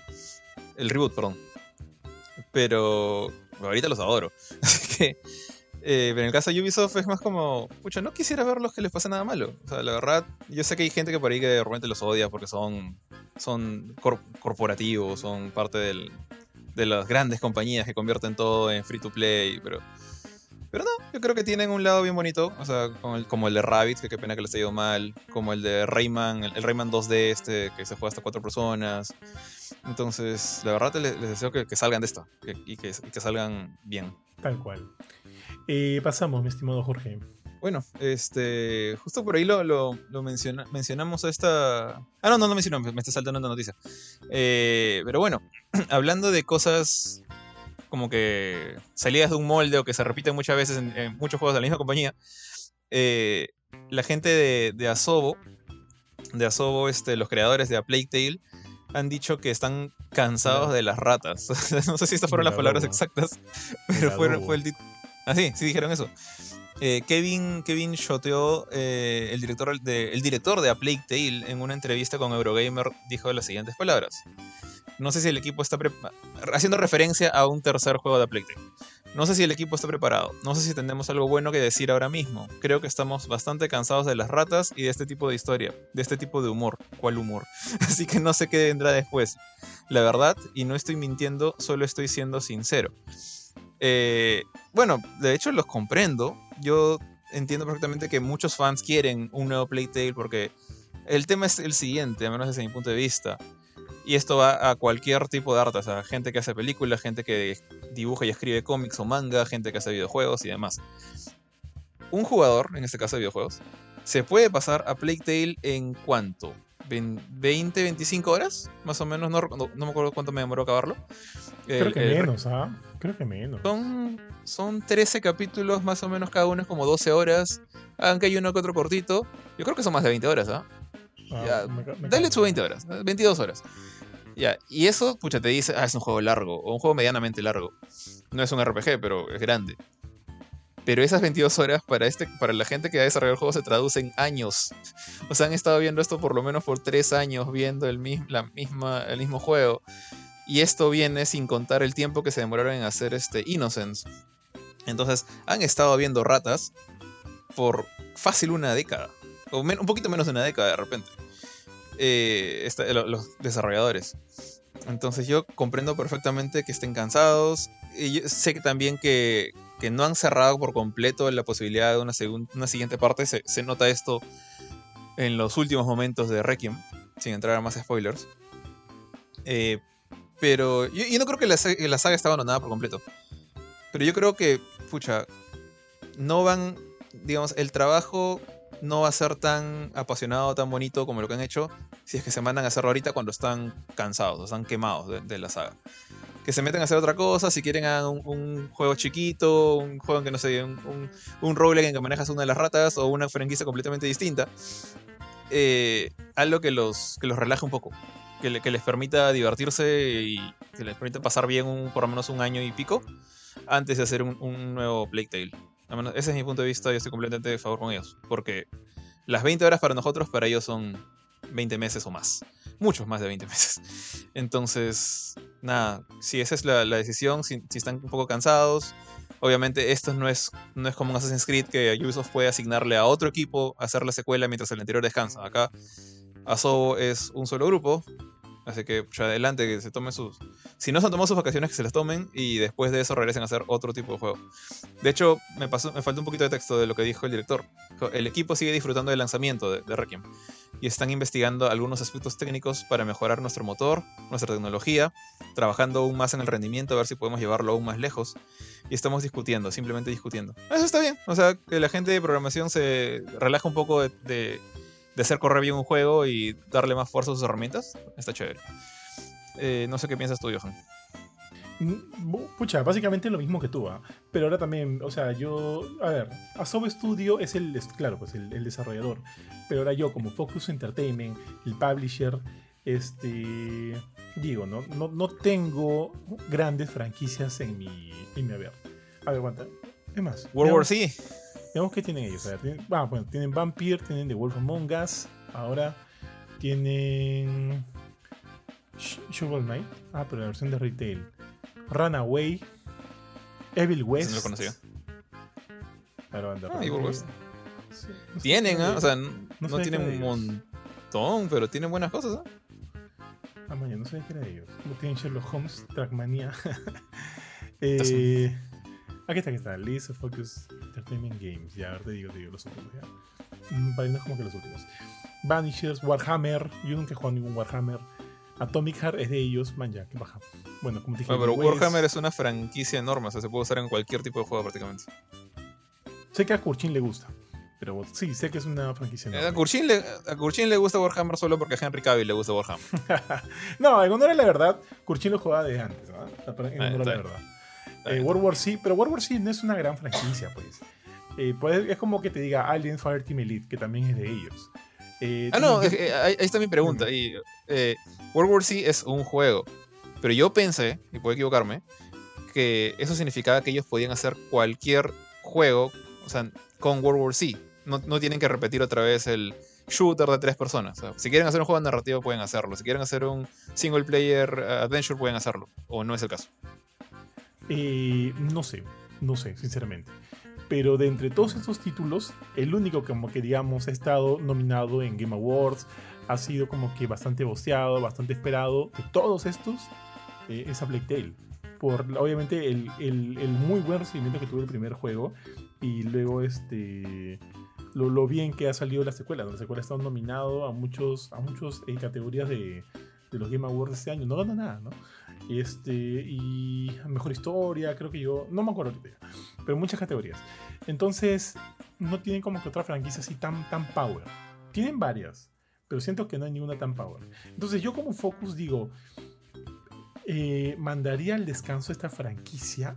Yo como Focus diría, no, obviamente, no, que siga que siga eh, rodando, porque no quiero que la gente se olvide de, de quiero que la gente siga ahí pendiente. Si no me sacan un DLC, me gustaría que vayan con la tercera. Pero el, obviamente la, el, la concepción del estudio es otra totalmente distinta. Es tal cual tú lo dijiste, ¿no? ¿Cuántos años llevan jugando ellos con este tema? Este, no sé, pues, por ejemplo, tú, ya asumo que ya has llegado a un punto de estar cansado de ver a, a Rumi tanto tiempo, es como que ya quiero que salga esta vaina, quiero que salga bien y demás. Asumo, lo estoy asumiendo. Ah, o este, sea, definitivamente yo, yo, quería cambiar por completo de. No necesariamente de género, no, tampoco no voy a decir trabajando ahorita, pero este. No quería volver a ver el mismo mundo de Tunchi. Ya, claro. Eso se entiende. Entonces, este, entiendo, o sea, y, Y sí puedes, pues, le, le, pones presión al estudio para que haga un tercer juego cuando de repente ellos ya quieren pasar a otra cosa o tienen otras ideas que les interesen mucho más, podría ser bastante perjudicial, ¿no? Para el resultado final, creo yo. A menos que digan, pues ya mi estudio, Asobe Studio de, de 15 personas, eh, cuatro de estas se van a dedicar a, sacar el tercer a Playtale, ¿no? Que va a ser un spin-off, se llamará Playtale Judgment. No sé, qué sé yo. Y este. Y, realmente no va a resultar tan bien, pues, definitivamente. Yo concuerdo contigo, en el sentido de que. O sea, ojalá le den esa opción al estudio de que si quieren ahorita intentar algo totalmente distinto, vayan con eso. Y de repente en un futuro próximo, este. regresar a las ratas. Pero yo como publisher, como este. El men que pone la plata, el men que, hace los estudios, el que hace el, perdón, el que hace el, claro, pues los, eh, los análisis y demás, y, considero que lo que mejor le conviene al estudio y a, la compañía es sacar un tercer juego de ratas porque es lo que vende, puta, les diría, hagan las ratas. O sea, no sé qué va a pasar ahí. Ahora, el tema pues, ahí está, está, ¿qué tan, ¿cómo es la relación entre Focus y Asobo? O sea, por ejemplo, uno, ¿quién es el dueño de las ratas? ¿Es Asobo o es Focus? Yo tengo entendido que es, es Asobo. Entonces, eh, eso significa que Asobo podría irse a hacer ratas con el publisher que le diera la gana. Si en este momento alguien le da más plata y las libertades correctas, porque si se van con un EA de repente no van a estar muy felices, porque les van a meter en microtransacciones y cosas así. Eh, o Activision, perdón. Pero si alguien, no sé, voy a decir cualquier cosa ya, pero imagínate que, que Devolver decía, quiere sacar un juego de SLL AAA, que no es su estilo, pero digamos, y les dice ya, te, dejo hacer lo que te dé la gana y no tienes que hacerlo ahora, puedes hacerlo en 2025. ¿Pueden llevarse las ratas con ellos o no? Esa sería mi, gran duda. Porque de repente Focus no tiene la libertad de hacer lo que quiera con la, con la franquicia. Mm, sí, pero ponte, si, si, si viene un estudio que les dice, oye, vengan porque quiero que hagan las ratas 3, ¿no estarían como que en, el misma, en la misma situación? Ah, no, claro, claro, claro. O sea, depende de, como digo, realmente depende de si de quién es el dueño de la franquicia a Playtale, porque si es Asobo, ok, se pueden tomar todo el tiempo del mundo y ningún player los puede obligar. Puede decirles, oye, vente conmigo a hacer ratas, pero ellos pueden agarrar ah, Ya, claro, claro. Y nadie puede hacer ratas más que nosotros. pero si Focus es el dueño, dicen, no, ok, tú no quieres hacerlo, lo voy a hablar con, no sé, con... ¿Cómo se llaman los que hacen los remakes? Blue... No me acuerdo cómo se llaman los que hacen los remakes. Blue Point. Habla con Blue. Blue Point. Este, y pucha, pueden hacer un muy buen juego, pero no van a ser a Sobo. Y esa es, mi duda nada más. ¿Quién es el dueño? Ya, mira, acá estoy viendo que los, los, eh, los dueños, perdón, los estudios de, Focus son Black Mill Games. Ellos son los que hicieron los juegos de, Nickelodeon, ¿no? Eh, Deck 13. Game, Game Mill, no Black Mill. Game Mill es el Nickelodeon. Ah, tienes razón, perdóname. Game Mill, sí. Ya. Black Mill, Black Mill, que no sé qué han hecho. Deck 13, Deck 13. Dotemu, tío. Este, es, demonios. Strum on Studio, es un estudio de, de, París, Francia. No sé qué han hecho. Pensé que era independiente. o sea, pensé que ellos eran, ellos eran su propia compañía. No, no, acá dice Dotemu. Ah, pero, es el mismo Dotemu, sí, es el mismo Dotemu, con todo y el loguito. Bueno, Focus es más eh, grande. Bueno, es una subsidiaria también, pues. Y los demás son chiquitos. Uno se llama Lakeir Studio y el otro Dose Diximes, que no sé dónde sea. Pero bueno. Eh, bueno, no sé, en fin. Eh, concuerdo igual que tú. Que, tú. Eh, sí me gustaría ver un tercer juego, sinceramente. Y tampoco quiero spoilear, pero ese final, o sea, te, pinta prácticamente dónde va a estar contextualizado, cómo va, cómo va a ser y demás, ¿no? Eh, o, hablamos con spoilers. si quieres, pero, o sea, del post-credits, ¿te refieres? Para no, por lo menos para no malograr la historia de Requiem. Sí, sí. Ya. O sea, ya, eso te pinta de que estamos en una edad moderna ya que estamos, puede ser tranquilamente el año 2023, tío, y parece que hay otro, otro niño, otro niño más, ojo, han pasado muchos años, es evidente que ya no están, este, ya no está Nicia ni Hugo, este, estamos en la edad moderna, y parece que hay otro chivolo, un niño más que también está, este, tiene la, la enfermedad de esta, ¿no? ¿Cómo se llama? La mácula, no sé qué cosa. nace con la mácula. La, mácula, ah, no me acuerdo cómo se llama, pero era, son dos palabras, pero digamos la mácula nomás. Sí, pero que parece que está así bien jodido, ¿no? Porque está, parece que está con respirador, parece que este, se, va a inspirar en la época del COVID, tío. El chivo está con respirador, parece que es un respirador, no sé. Y, y sí, pues se ve que, que, que, las extrañas formas de la mácula empiezan a aparecer en su cuerpo. No se lee la cara, no se ve como que nada muy la idea me encanta. O sea, no te voy a decir, o sea, lo que planea eso, lo que plantea eso es sea, imagínate ahora cuando estamos acostumbrados a que casi, casi todo tiene una vacuna, eh, salvo gente que quiera ser más fuerte a las enfermedades y vacunarse. Eh, casi tenemos controlada la gran mayoría de enfermedades, salvo pues, excepciones como lo que pasó con el COVID o el cáncer y cosas así que todavía salen de nuestro control. Pero que llega un punto en el que de la nada sale esta cosa que causa que ratas así en, mancha, porque todavía tenemos ratas en mancha ahí abajo de las casas, decían salir a comerse las casas. Yo creo que es, sería chévere. O sea, pueden repetir Raccoon City otra vez. en lugar de zombies y ratas y le meten nuke. No sé, se abren varias posibilidades ahí. Sí, tal cual, tal cual. Y también dónde, ¿no? ¿Dónde estaría? O sea, no solo el cuándo, que es ahora. ¿Dónde sería? Si, seguiríamos allí en las Europas, sí, nos iríamos a Latinoamérica, nos iríamos a las Américas. O sea, sí me parece chévere, me parece paja la idea. O sea, sí me gustaría ver algo así en, las épocas en la época moderna. Me parecería bravazo. Pero, pero bueno, como digo, este, va a depender mucho ¿no? de lo que ellos quieran hacer, lamentablemente. Y parece que lo que no quieren hacer es seguir con la franquicia. A mí me encantaría. Pero. No, no, no, te curiosa. ¿Has visto esta película? Creo que está basada en un libro de Junji Ito. ¿Willard? No, sé no, no, no, creo que, creo que no es Junji, estoy diciendo tonterías, pero es este esta película de anime de terror de estos peces que le salen patas y cucaracha y, salen del mar y empiezan a invadir Japón así en mancha. No, no he visto, pero es increíble. Voy, a buscar de la. porque me olvidado el nombre. Pero básicamente el planteamiento es de una especie de, virus, por así decirlo, que también, afecta a los humanos, pero los peces son como que los, los carriers. Y entonces sale desde un pejerrey hasta un tiburón con patitas de araña y salen del mar de la costa y empiezan a caminar por Japón. Imagina algo así, pero con ratas. Te voy a pasar por ahí un video. Sí. Sí, sí, es de Junjiito, es de Junjiito. Ah, es de Ito, no, ok. no, le leí, no le leí, pero lo acabo de buscar. Ah, yo, he visto la, yo he visto la película, no, no he leído el libro. Sí, hay un manga y un OVA. Qué chévere, voy a buscar, tío. Lo voy a buscar. Es, una de puta madre. Mate de risa. El tiburón, tiburoncín es lo máximo, porque el tiburoncín se mete una jato. Oye, esa, la cabeza de Junjiito debe ser una cosa así, tío, espectral, weón. Pero, pero de repente en, otro programa hablemos, hablamos de Yo creo, yo creo que Junjiito es la, persona más buena gente del mundo, porque solamente gente así, igual que Stephen King, o sea, que, que crean cosas horrendas, pero son muy, muy buena gente, o sea, no, como que cuando te descargas toda esa oscuridad en otro lado, no te queda ah, buena gente. es verdad. Aparte que tiene la cara de un huevón que no mata ni una mosca, tío. Es como la cara del, del, pata de... Eh, ¿Lo has visto? No, pues claro, eh, el, que ahora es adulto, pues evidentemente el de, nunca me acuerdo su nombre, mil perdones, me parece un pata de puta madre. El de Indy, el de Indiana Jones, el chivolo. Eh, no, no, no, no, de Short Round, el chinito. Ah, eh, ok, el que actuó en Everywhere, Everything All at Once. Tiene cara de que no mata, no mata a nadie, pues, O sea, es, como que tiene esa cara de buen tipo. De ese tienes que asustarte. Y, te cae bien. Y, de, y de me, a mí me genera igual. Su cara yo siento que tiene cara de buena gente. Como que no, no, no me... sí, no, honestamente, la, gente que, que, escribe cosas así horrendas son, creo que la gente con la que, a la que más podría confiar. la que más podría confiar. Es como, como, o sea, bueno, sí, sí, eh, como dicen, nunca, nunca conozcas a sus héroes, ¿no? No tengo idea qué, qué, va a pasar en el futuro, pero es la misma impresión que me da con, con, Yoko Taro. O sea, tú lo ves, es un pata, es un payaso con una cabeza de, de, plástico y todo el tiempo para hablando de que no le pagan lo suficiente. Sí. Y hace unas historias jodidamente complejas.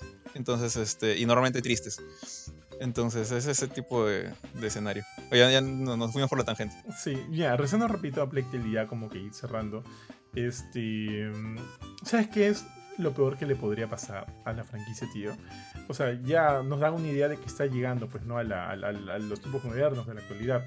Lo peor que le podría pasar es que luego, en el siguiente juego, en a Plague 4 o 5, en el espacio, pues, ¿no? Ratas en el espacio. Y ahí ya, no todo se fue, el Jason X. fue al carajo.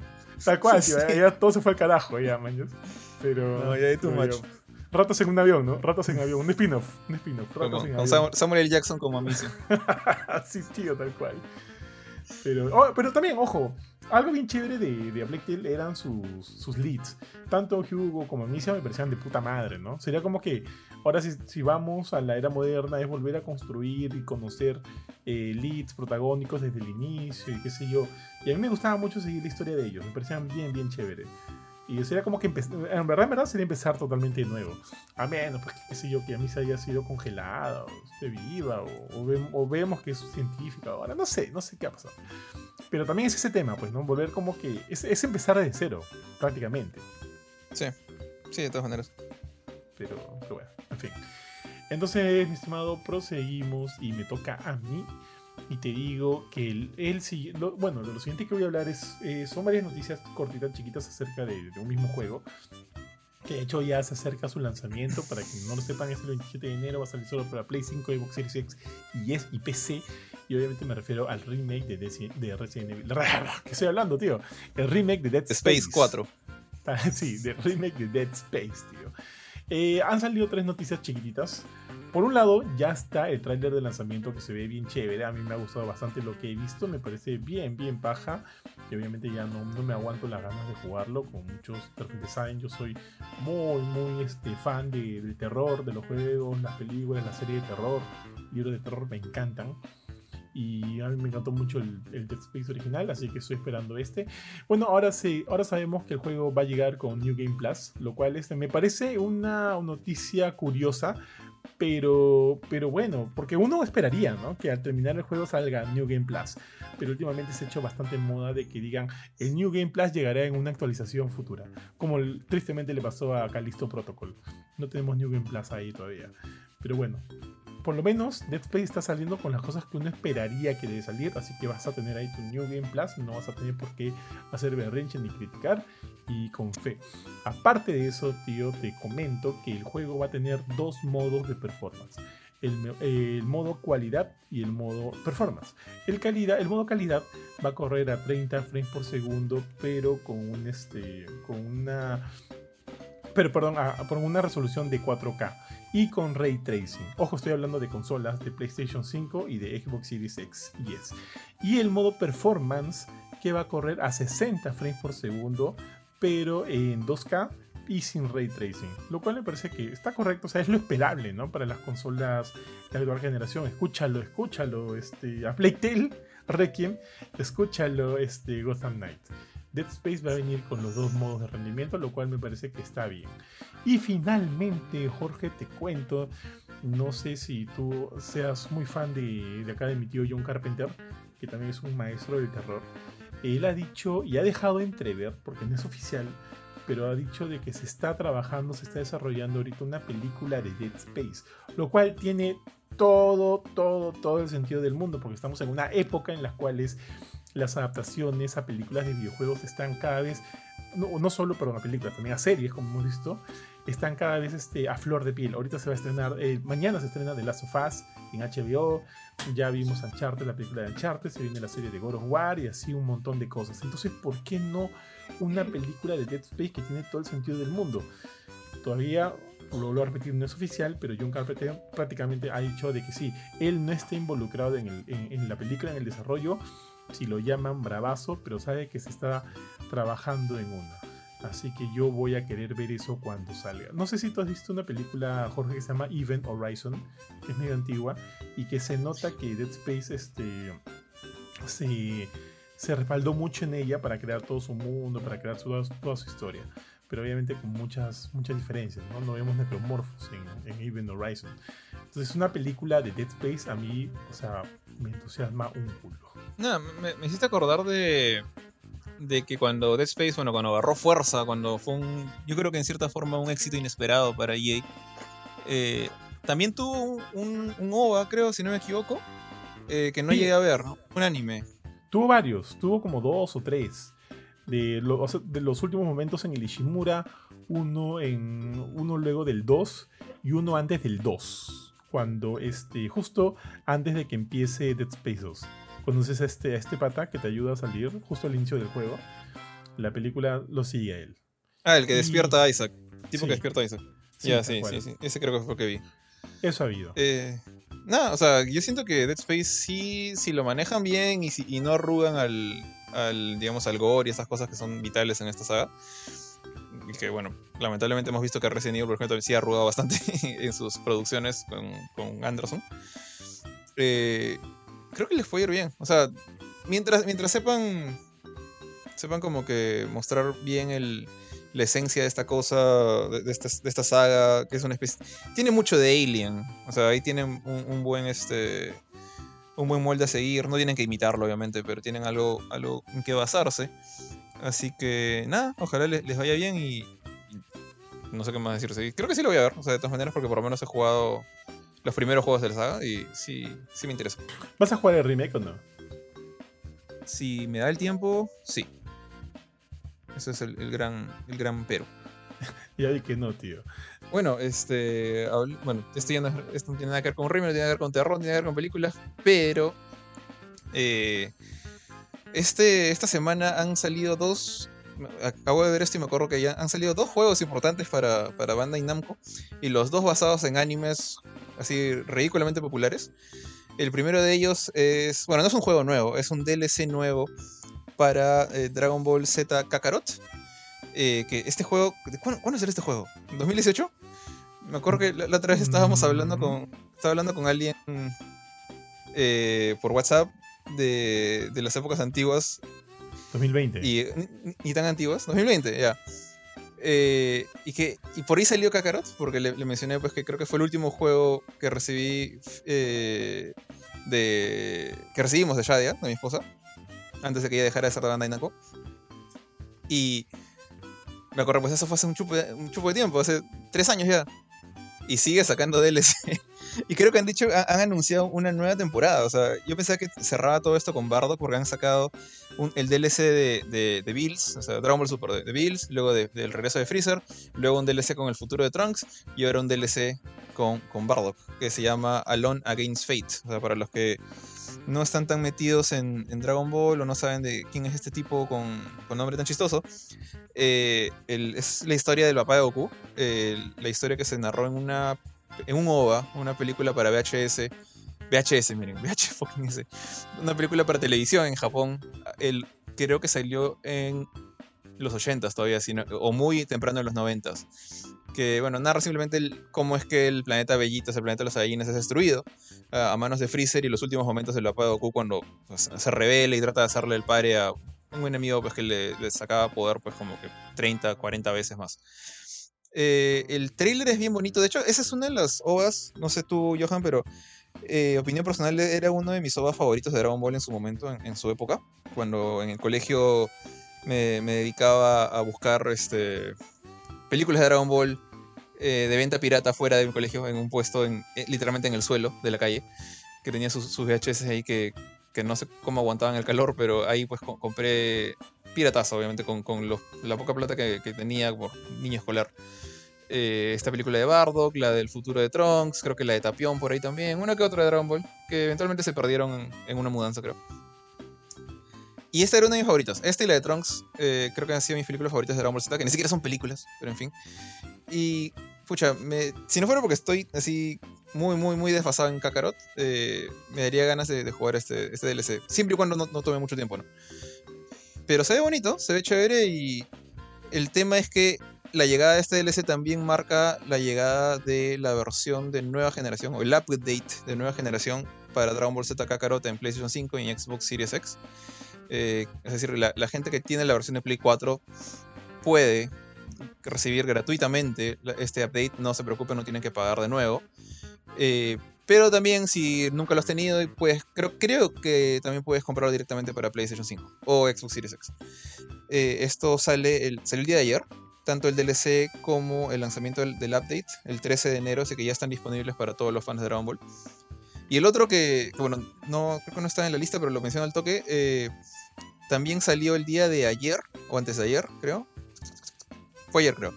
El juego de. El nuevo juego de One Piece, One Piece Odyssey, este RPG eh, basado en el. Actualmente, el, creo que es el manga más popular del mundo, de, también de Shonen Jump, así como Dragon Ball. Y sí, salió el 13 de enero para PC y consolas. Bueno, de hecho no, no sé nada de One Piece, así que no puedo, no puedo elaborar en esto. Pero se ve bonito. No creo que sea un juego para mí porque, bueno, no, me interesa lo más mínimo One Piece. Pero... Eh, puede ser... O sea, yo jugué, por ejemplo, el, RPG que hizo Koei Tecmo de... De... Ah, me olvidado el nombre de, este, de esta, esta historia de magos. Demonios. eh, Fairy Tail de Fairy Tail y está simpático. Así que espero algo, algo igual de bueno de este, si es para los fans de One Piece. Y, nada, ¿qué, ¿qué, opinas de estos lanzamientos tú, Johan? Todo bien, este, como sabes, yo he estado viendo desde hace poco, bueno, yo he estado volviendo a ver y Mila, mi esposa, ha estado viendo por primera vez Dragon Ball Z. Y, este, y, justo lo hemos acabado la semana pasada. Eh, ya terminamos la saga de Buu y hemos empezado con Dragon Ball Super. Y a los dos no nos está gustando casi nada Dragon Ball Super. Estamos recién ya en. O sea, estamos ahorita en. la saga de, de, de Golden Freezer. Este, y eso, aquí ah, también tengo mis, O sea, Z no es perfecto para nada. Agarra, mira la película y, y salteate hasta el Este, como te decía, Z no es perfecto para nada, pero tiene ahí un valor eh, muy fuerte, un valor nostálgico muy fuerte que, que, que, enganchó creo que en todos los que, los que vimos por primera vez el tráiler de Dragon Ball Z Kakarot. Y cuando salió ese juego, sí, pues ya, ya, ya, nos, lo, nos lo mandó. Y me acuerdo que en Play le saqué, o sea, yo platiné, lo platiné ese juego en PlayStation 4 en esa época. Claro, ¿4? ¿5? ¿4? 4 creo. Claro, no, claro, 4. PlayStation 4. Recién ha salido la versión de PlayStation 5. Lo platiné y este, y todo bien, o sea, ahí lo dejé, jugué algunas, algunos de los DLCs, no, no jugué todos. Y, y, es como que yo sentí que él haya sacado todo el juego, por eso como que ya estaba en paz con él. Pero luego de haber visto todas estas semanas Dragon Ball con mi esposa, justo por eso lo decía, la otra vez en Xbox vi que está Dragon Ball Z Kakarot. Yo ahora, yo no sé si es por Game Pass o es porque de repente Jerry lo compró, pero está ahí. Entonces lo descargué para jugar. Y ya está descargado, así que está ahí con los DLCs también, así que eso me alegra. Así que de repente juegue ahí el de Bardock. Pero, o sea, lo descargué por probar, o sea, para ver si me animo a jugar. Todavía no lo he jugado. Ojalá que sí, pero me da un poquito de flojera como que, como que reingresar el chip de mi cabeza a, Dragon Ball Z Kakarot, porque me acuerdo que los comandos, o sea, habían, como todo juego de, Dragon Ball de, de Bandai Namco, los comandos son bastante peculiares, ¿no? Para, para, las peleas y demás. O sea, va a ser una cosa de, de reacostumbrarme más que, otra, más que otra cosa. Pero sí, sí, o sea, bacán, bacán creo que han hecho este, la gente de CyberConnect fue, ¿no? Los de Kakarot. Hicieron una buena chamba con el juego. o sea, siempre se ha visto muy bonito. Creo que han sabido retratar muy bien toda la historia del anime en, el juego. Y, como, lo decía, ¿no? tiene un elemento ahí bastante este, feeling que haría que cualquiera quisiera volver a, meterse al juego. En cuanto al pedazo, tío, a One Piece, yo lo estoy jugando no puedo mencionar nada, mucho todavía, porque, o sea, ya, ya, ya se ha roto el embargo y demás, pero quiero guardármelo para la review. Esta semana, a más tardar el miércoles, de salir la review. Y con eso, bien para la. O sea, yo tampoco, al igual que tú, yo no soy fan del, del pedazo, no, nunca visto ni un episodio, nada, nada, nada. Pero la historia, por lo menos, del, del juego hace que cualquiera que no sepa nada de la franquicia se pueda sentir a gusto, porque yo lo estoy jugando tranquilo. Tampoco es que me emocione y quiera empezar a ver el anime, porque sé que es, demasiado, no llego, tío, no, no, me da la vida, pero el juego está bien. Así que ¿Cuántos capítulos tiene ya? Más de mil. Ah, Son más de mil capítulos, así que no la hago, no, no, no, es imposible ahorita. Pero ya. Entonces, tío, pasamos de tema y voy a uno de los últimos que ya tengo acá. Y es que hay un full, este... No, ya, te digo. En la página este, de, IMDB, donde usualmente se ponen las series, juegos, eh, películas y demás, y eh, ahí se detalla quiénes están eh, vinculados a, estas producciones, como el cast y en lo que concierne a Resident Evil 4 ha salido que aparte de todos los que sabemos que van a ser parte del juego, también se ha revelado que Connor Fogarty va a interpretar a Albert Wesker. Entonces eso nos está confirmando o diciendo al menos que, que, el personaje de Wesker va a estar en Resident Evil 4. Ahora, justo estábamos hablando de este tema. Este bien podría no ser mucha sorpresa porque los que han jugado el original saben que sale, sale Wesker, pero sale, o sea, tú lo puedes ver durante el, el modo, el, el, modo extra que se llama Separate Weights, donde controlas a Ira Wong. Y ella durante toda esta campaña, que es, que es específico de ella, tiene bastante interacción con Wesker. Es ahí, esas son las únicas veces donde lo puedes ver en el juego. Luego obviamente lo ves en Mercenarios, ¿no? donde lo puedes controlar incluso pero a nivel de campaña, a nivel de historia, ese es el único momento.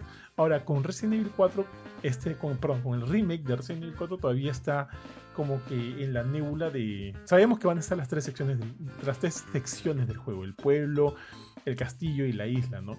Pero no sabemos qué otras partes han considerado dentro del juego. Eh, y saber que va a estar Wesker nos pone en la duda de ok, el remake también va a traer estos modos extras, lo cual yo realmente lo dudo, dudo mucho, no creo que, que incluya un mercenarios, no creo que, que incluya estos dos modos de, ira, el Separate Weights y el, y el, ah, el, otro no me acuerdo cómo se llamaba, Assignment, Assignment Eira, donde tiene que eh, recolectar varias muestras del virus.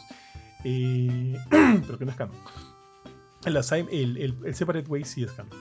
Entonces, yo dudo mucho de que el remake también incluya estas partes, estos, estos modos extra.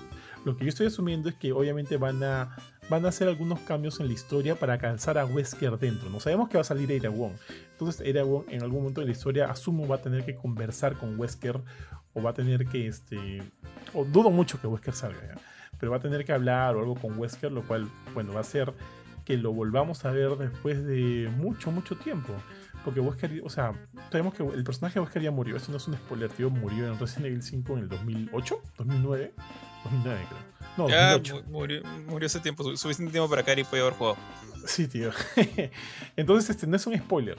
Así que no, lo, no hemos visto a Albert Wesker desde ahí prácticamente. O sea, en el, en el remake de Resident Evil 1 o sea, eh, claro, salió ahí, salió en, en, Resident Evil 0, ya en las demás ya no lo hemos visto, no, lo hemos visto en el 7, no lo, hemos, visto en el 6, no lo hemos visto en el 8, así que vamos a volver a verlo, lo cual es chévere porque es un personaje a mí que me parece paja, me parece muy paja Wesker.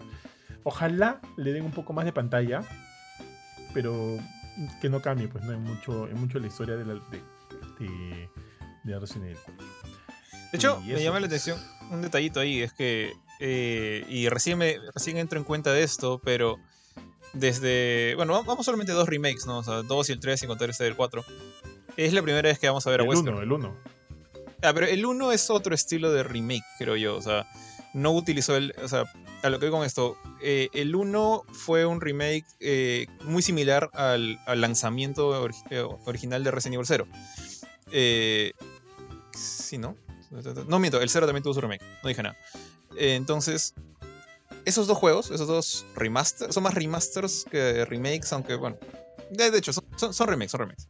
Sí, son no, o sea, claro, el Resident Evil 1 remake es un remake del primer Resident Evil 1 que salió para Play 2. Ahora, el Resident Evil 0 no, es salió para GameCube.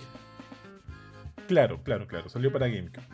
Ahora, el Resident, Evil, 0 no es ningún remake, es un título que salió a la par, porque no hay ningún juego anterior al Resident Evil 0. Estoy confundiendo con la versión de Nintendo 64 que nunca salió, que se veía, que parecía un juego de Play 1.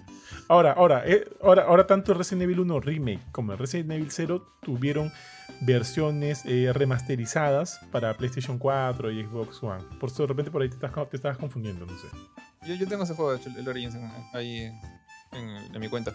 Pero no, lo que yo con esto es que esos juegos eh, fueron un estilo remake. Sí, es, el primero, el, primer, el Resident Evil 1 fue un remake muy distinto a lo que tenemos ahora que existe el RE Engine. O sea, eh, no utilizaba actores así como que súper escaneados, no... Bueno, sí rehizo la cara de Chris y Jill, por ejemplo, ¿no? Pero no al nivel que tenemos ahorita. Y no cambiaba el gameplay, o sea, seguía siendo tanque, no, no tenía ese, este feeling completamente más cercano a Resident Evil 4 y, en adelante. Entonces, en estos remakes que alteran mucho más drásticamente el look de Resident Evil, el, look visual me refiero, porque el, 1 también trajo Lisa Trevor y otras cosas nuevas, ¿no? Pero hablando solamente de la parte gráfica visual, que acá tenemos un nuevo Nemesis con nariz, tenemos este Claire y Leon son, son bastante distintos de los que eran antes, eh, Jill, es jodidamente distinto de lo que era antes. Ahora es la primera vez que vamos a ver a Wesker. Eh, eh, Wesker no ha estado ni en el 2 ni en el 3, siendo el, podría decirse el villano más importante en lo que va de Resident Evil hasta la fecha.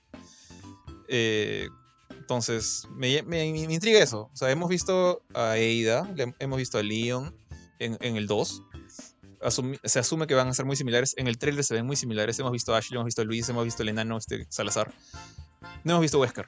Y quiero ver cómo se ve un Wesker remasterizado en R Engine, eso es lo, que quiero decir. Claro, claro, te entiendo. Sí, sí, sí, a mí también me, llama mucho la atención. Este, porque claro, la última vez que lo vimos como que, eh, entre, entre, entre comillas, bien, porque era lo mejor en su momento, fue en el remake de Resident Evil 1, ¿no? Lo vimos ahí fotorrealista y demás. Pero acá es otra cosa, pues ya estamos en otro level. Oye, ¿tú crees que sería momento también de hacer un remake al remake de Resident Evil 1? ¿Un remake al remake? Sería chévere. Sería chévere. Me gustaría tener un Resident Evil 1 con, con el acabado de los remakes del 2 y el 3. Eh, Ya no sé si es, es apropiado, porque ya, ya arrancaron el 2, pues, ¿no? Pero sí me gustaría. Ya lo jugaría tranquilamente. Y ese y el 0. Los dos. Sería bien, bien chévere. ¿A ti te gustó el 0? Yo creo que lo jugué, pero nunca me pareció tan chévere. Visualmente me pareció paja en su momento, ¿ah? Porque era un fotorrealismo bien, bien bonito. Pero de ahí me, me, me, teleaba en algunos momentos. Por este, por este tema de tener que jugarlo siempre en cooperativo contigo mismo. Me pareció un poquito, un poquito pesado. Andan esos experimentos locos de Capcom. Pero no, sí, no me desagrada. Me parece interesante. O sea, yo lo pondría tranquilamente como que ahí con el. Uh, es, peor, pues, entre comillas, que el remake del 1, ¿no? Pero no es un Resident Evil 5 o 6, nada que ver, no, no es malo. Sí, no, no es malo, no es malo ni cagando. Pero ya. Ahora sí, Jorge, creo que tú tienes una review ahí. Yo todavía no tengo. Voy a tener recién la próxima semana. Así que por favor, ilumínanos. Listo. Este, bueno, es un, review de un juego súper cortito, así súper, súper, súper cortito que, que, tuve la chance de jugar al toque entre Midnight Suns, que fue el que hablé la, semana pasada, y el juego que no puedo hablar ahorita. Eh, el juego se llama Bench. Bench. Por favor, dime que lo estoy pronunciando bien mi, mi certificado de inglés. Vengeful Guardian Moonrider. No sé, como eh, guardián eh, rencoroso vengativo, Moonrider. es, un, es un juego eh, indie, de hecho, desarrollado por la misma gente que hizo este Blazing Chrome, este juego que se parece mucho a, Contra 3. Tiene ese estilo, ¿no? Como de correr y disparar, estilo Super Nintendo. Y es publicado por The Arcade Crew, que últimamente me digamos, todo juego que, juego de ellos, desde el primero que agarré que fue Young Souls, me parece bravazo. O sea, Young Souls me pareció muy, muy chévere. Infernax me pareció increíble. Y ahora este de acá también es, muy bueno. Eh, diría que su mayor eh, problema es justamente lo que dije al comienzo, es, su duración. Este juego lo jugué literalmente en una sentada, lo que en una sentada. Pero antes de rajar de eso voy a hablar un poquito más de qué trata. A ver, Vengeful Guardian Moonrider es un juego 2D, o sea, eh, piensa en algo tipo eh, los Ninja Gaiden de Nintendo, pero con, con gráficos de Super Nintendo, o sea, un poco más bonito. Eh, o más siguiendo la idea de, de Mega Man X o Strider. Strider creo que es el mejor ejemplo aquí. Porque el personaje existe en un mundo distópico, futurista, cyberpunk, o sea, donde todo, es tecnología, hay robots, hay gente alterada con, con implantes cibernéticos. Eh, el mundo es mucho más oscuro que un Mega Man, o sea, hay sangre, hay gente partida por mitad. Y tiene, el pata tiene una espada. Entonces creo que, creo que el, mejor símil es Strider, solamente que siento que es de los que he dicho es el menos conocido. Pero bueno, si conocen Strider, ahí está su mejor referencia. Eh, entonces es un juego de plataformas 2D, donde tu personaje es un cyborg, eh, un, guerrero robótico, que utiliza una espada de energía para sacarle el ancho a otros soldados entre humanos y robots. Eh, el juego, y acá entra un poco más lo de Mega Man, está dividido en un escenario introductorio, seis niveles a elegir en el orden que tú quieras, tal cual me aman, y un nivel final que se divide en dos áreas. O sea, en total se puede decir que son nueve, o si te pones exquisito, ocho áreas, porque el área final del nivel final es súper cortita. Eh, y bueno, tu personaje es un robot creado, y acá meto un poquito la historia, por un régimen autoritario de un país que está claramente inspirado por el caos que hay en Latinoamérica. El, estudio desarrollador Joy Masher eh, es brasilero. Incluso he visto en sus posts y tweets por ahí que para ciertas imágenes que, te ponen estas cinemáticas, que no son cinemáticas animadas, son imágenes pixel art que te muestran un poco del mundo y cómo, cómo está, en, qué situación está parado este, esta tierra del futuro.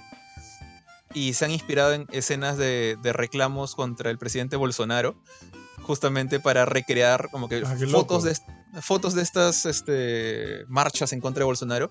Ellos han agarrado esas fotos y las han como que pixelartizado, no sé si es una palabra, obviamente no lo es, y han creado escenas, digamos, como que cómo es el, digamos, la Casa Blanca de este régimen autoritario, o cómo es que la gente sufre frente a esto. Y justamente la historia comienza con tu personaje sirviéndole a este régimen, siendo obligado a matar un montón de de inocentes porque estaban haciendo una marcha reclamando.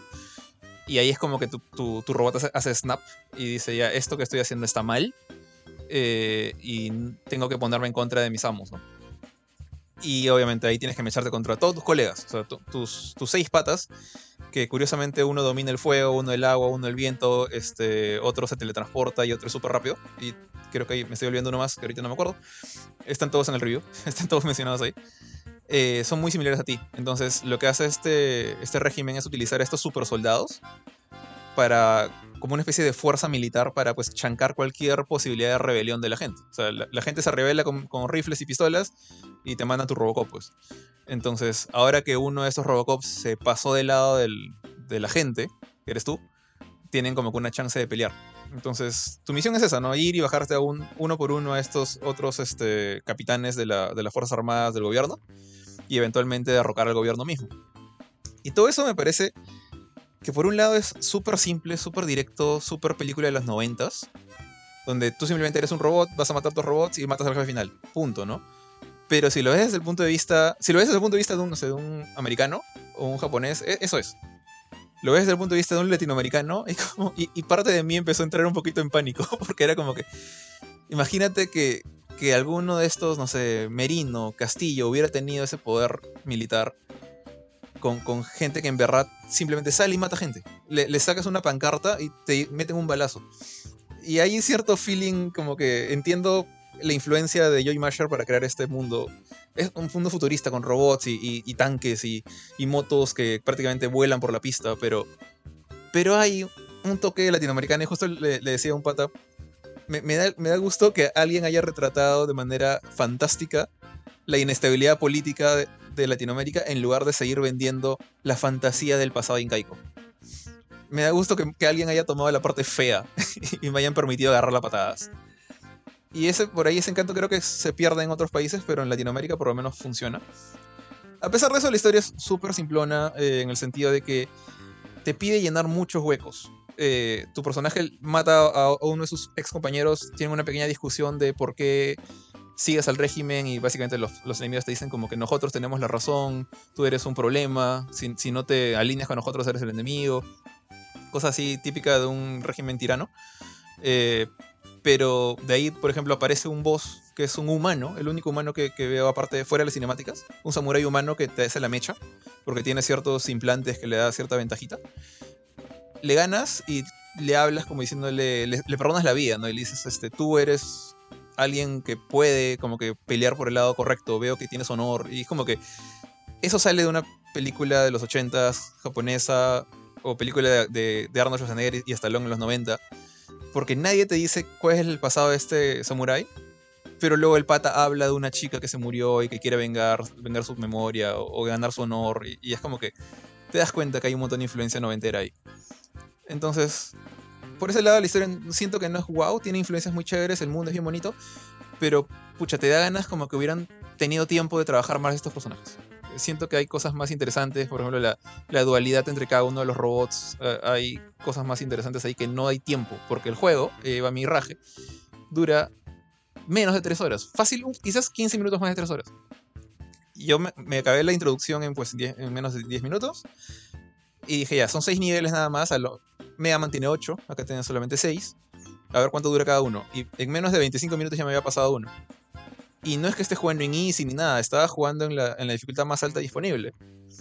Eh, entonces, si eres, si tienes cierta capacidad, cierta coordinación ojo y mano, o has jugado juegos de la época del Super Nintendo, no te va a costar mucho terminar este juego. Es chévere, es retador, los, los bosses te, te obligan a aprender patrones. Sí, pero siento que es un poquito más buena gente que esa, que esa camada de los noventas. Porque, por ejemplo, aquí hubieron varios, eh, varios bosses que sí aprendí sus patrones y les gané aprendiendo sus patrones. Pero hay otros que simplemente mi personaje ya había conseguido ciertas armas. Del... Cuando matas a un boss consigues su arma, otra vez Mega Man ahí. Ciertas armas, ciertos chips que encuentras tirados por el nivel que puedes equipar, como tener doble salto, o hacerte más fuerte matando enemigos, o aumentar tu defensa. Solo puedes equipar dos a la vez yo solía utilizar el que me hacía más fuerte matando gente y me daba doble salto. Entonces me hacía mucho más ágil y más poderoso. Y hay varios enemigos a los que los maté a fuerza bruta. O sea, básicamente le tanqueé lo que no podía esquivar y pum pum con espada pura y dura los mataba. Entonces el juego no es tan difícil. Pero yo creo que, este, digamos, gente que no está muy habituada a esto, juegos donde un par de metidas de pata te cuestan la vida. Y ojo, tienes tres vidas para pasar cada nivel si llegas al boss, pierdes tres veces, o pierdes un par de veces en el camino y pierdes una vez con el boss, tienes que repetir todo el nivel desde el comienzo. No es la típica de los checkpoints de insiste con el boss todo lo que quieras hasta que le ganes. No es el caso. tienes cierto eh, castigo, ¿no? Por morirte muy seguido. Como lo que había en los juegos, una vez más, del Super Nintendo, ¿no? Entonces, hay cierto nivel de dificultad, cierto reto ahí, pero creo que si tienes la habilidad de pasarte un Mega Man X, no, no, vas, a, no vas a patalear acá. Eh, y bueno, solamente creo que esto es lo más importante y lo he dejado para el final. El gameplay es bastante preciso. Yo no, no he tenido ningún problema con eh, lentitud de. ¿Cómo se llama este? Eh, lentitud en, la respuesta de los controles. O sea, apenas aprieto un botón, input el personaje. Input lag. Apenas aprieto un botón, el personaje hacía lo que yo quería. Este, si me han caído golpes, ha sido por culpa mía o porque salté en lugar de agacharme. Cosas así, que sí son importantes. Eh, los niveles aparte son bien chéveres. Es, el juego es cortito, solo tiene 6 niveles aparte del inicio y el final. Pero cada uno de esos niveles es bien distinto. O sea, tienes un nivel en el cual es una especie de puzzle bajo el, bajo el mar, donde tienes que jugar con el nivel de agua mientras peleas con enemigos. Hay otro en cual que me, gustó un montón, que creo, que es mi, nivel favorito, que tienes que ir saltando sobre aviones que curiosamente están volando lentamente en el cielo y saltas de un avión en avión. Me recordó un poquito de ciertos niveles de Contra 3 donde andabas colgado de misiles. Acá no estás colgado más que por un ratito, pero estás en el aire, o sea, y tiene toda esta, ves las nubes en el fondo, pixel art, las nubes en el fondo, el láser, los láseres yendo de un lado a otro, y tú estar saltando de, plataforma chiquita en plataforma chiquita, es bien chévere. E incluso te mandan un mini boss ahí sobre tu avioncito. Eh, otros, hay otro que es que tienes que andar sobre una moto. Todo el nivel es sobre una moto, salvo el boss, que parece F0, F0 con pistolas. Y así todos los niveles son, son bien distintos uno de otro. Y a pesar de que duran bien poquito, no le puedo negar la variedad que tiene el juego. tiene una variedad bien, bien fuerte para lo poco que dura en particular. Entonces, el gameplay no tengo nada que quejarme. Y artísticamente hablando, es, todo es pixel art. Si eres de los que le da, no le gusta el pixel art porque le parece feo o muy viejo, ya, ahí acabó el problema. Pero si te gusta el acabado retro, es, está bien simpático. No trata de hacer como que el equivalente a un Play 1, se queda en el estilo de 16 bits.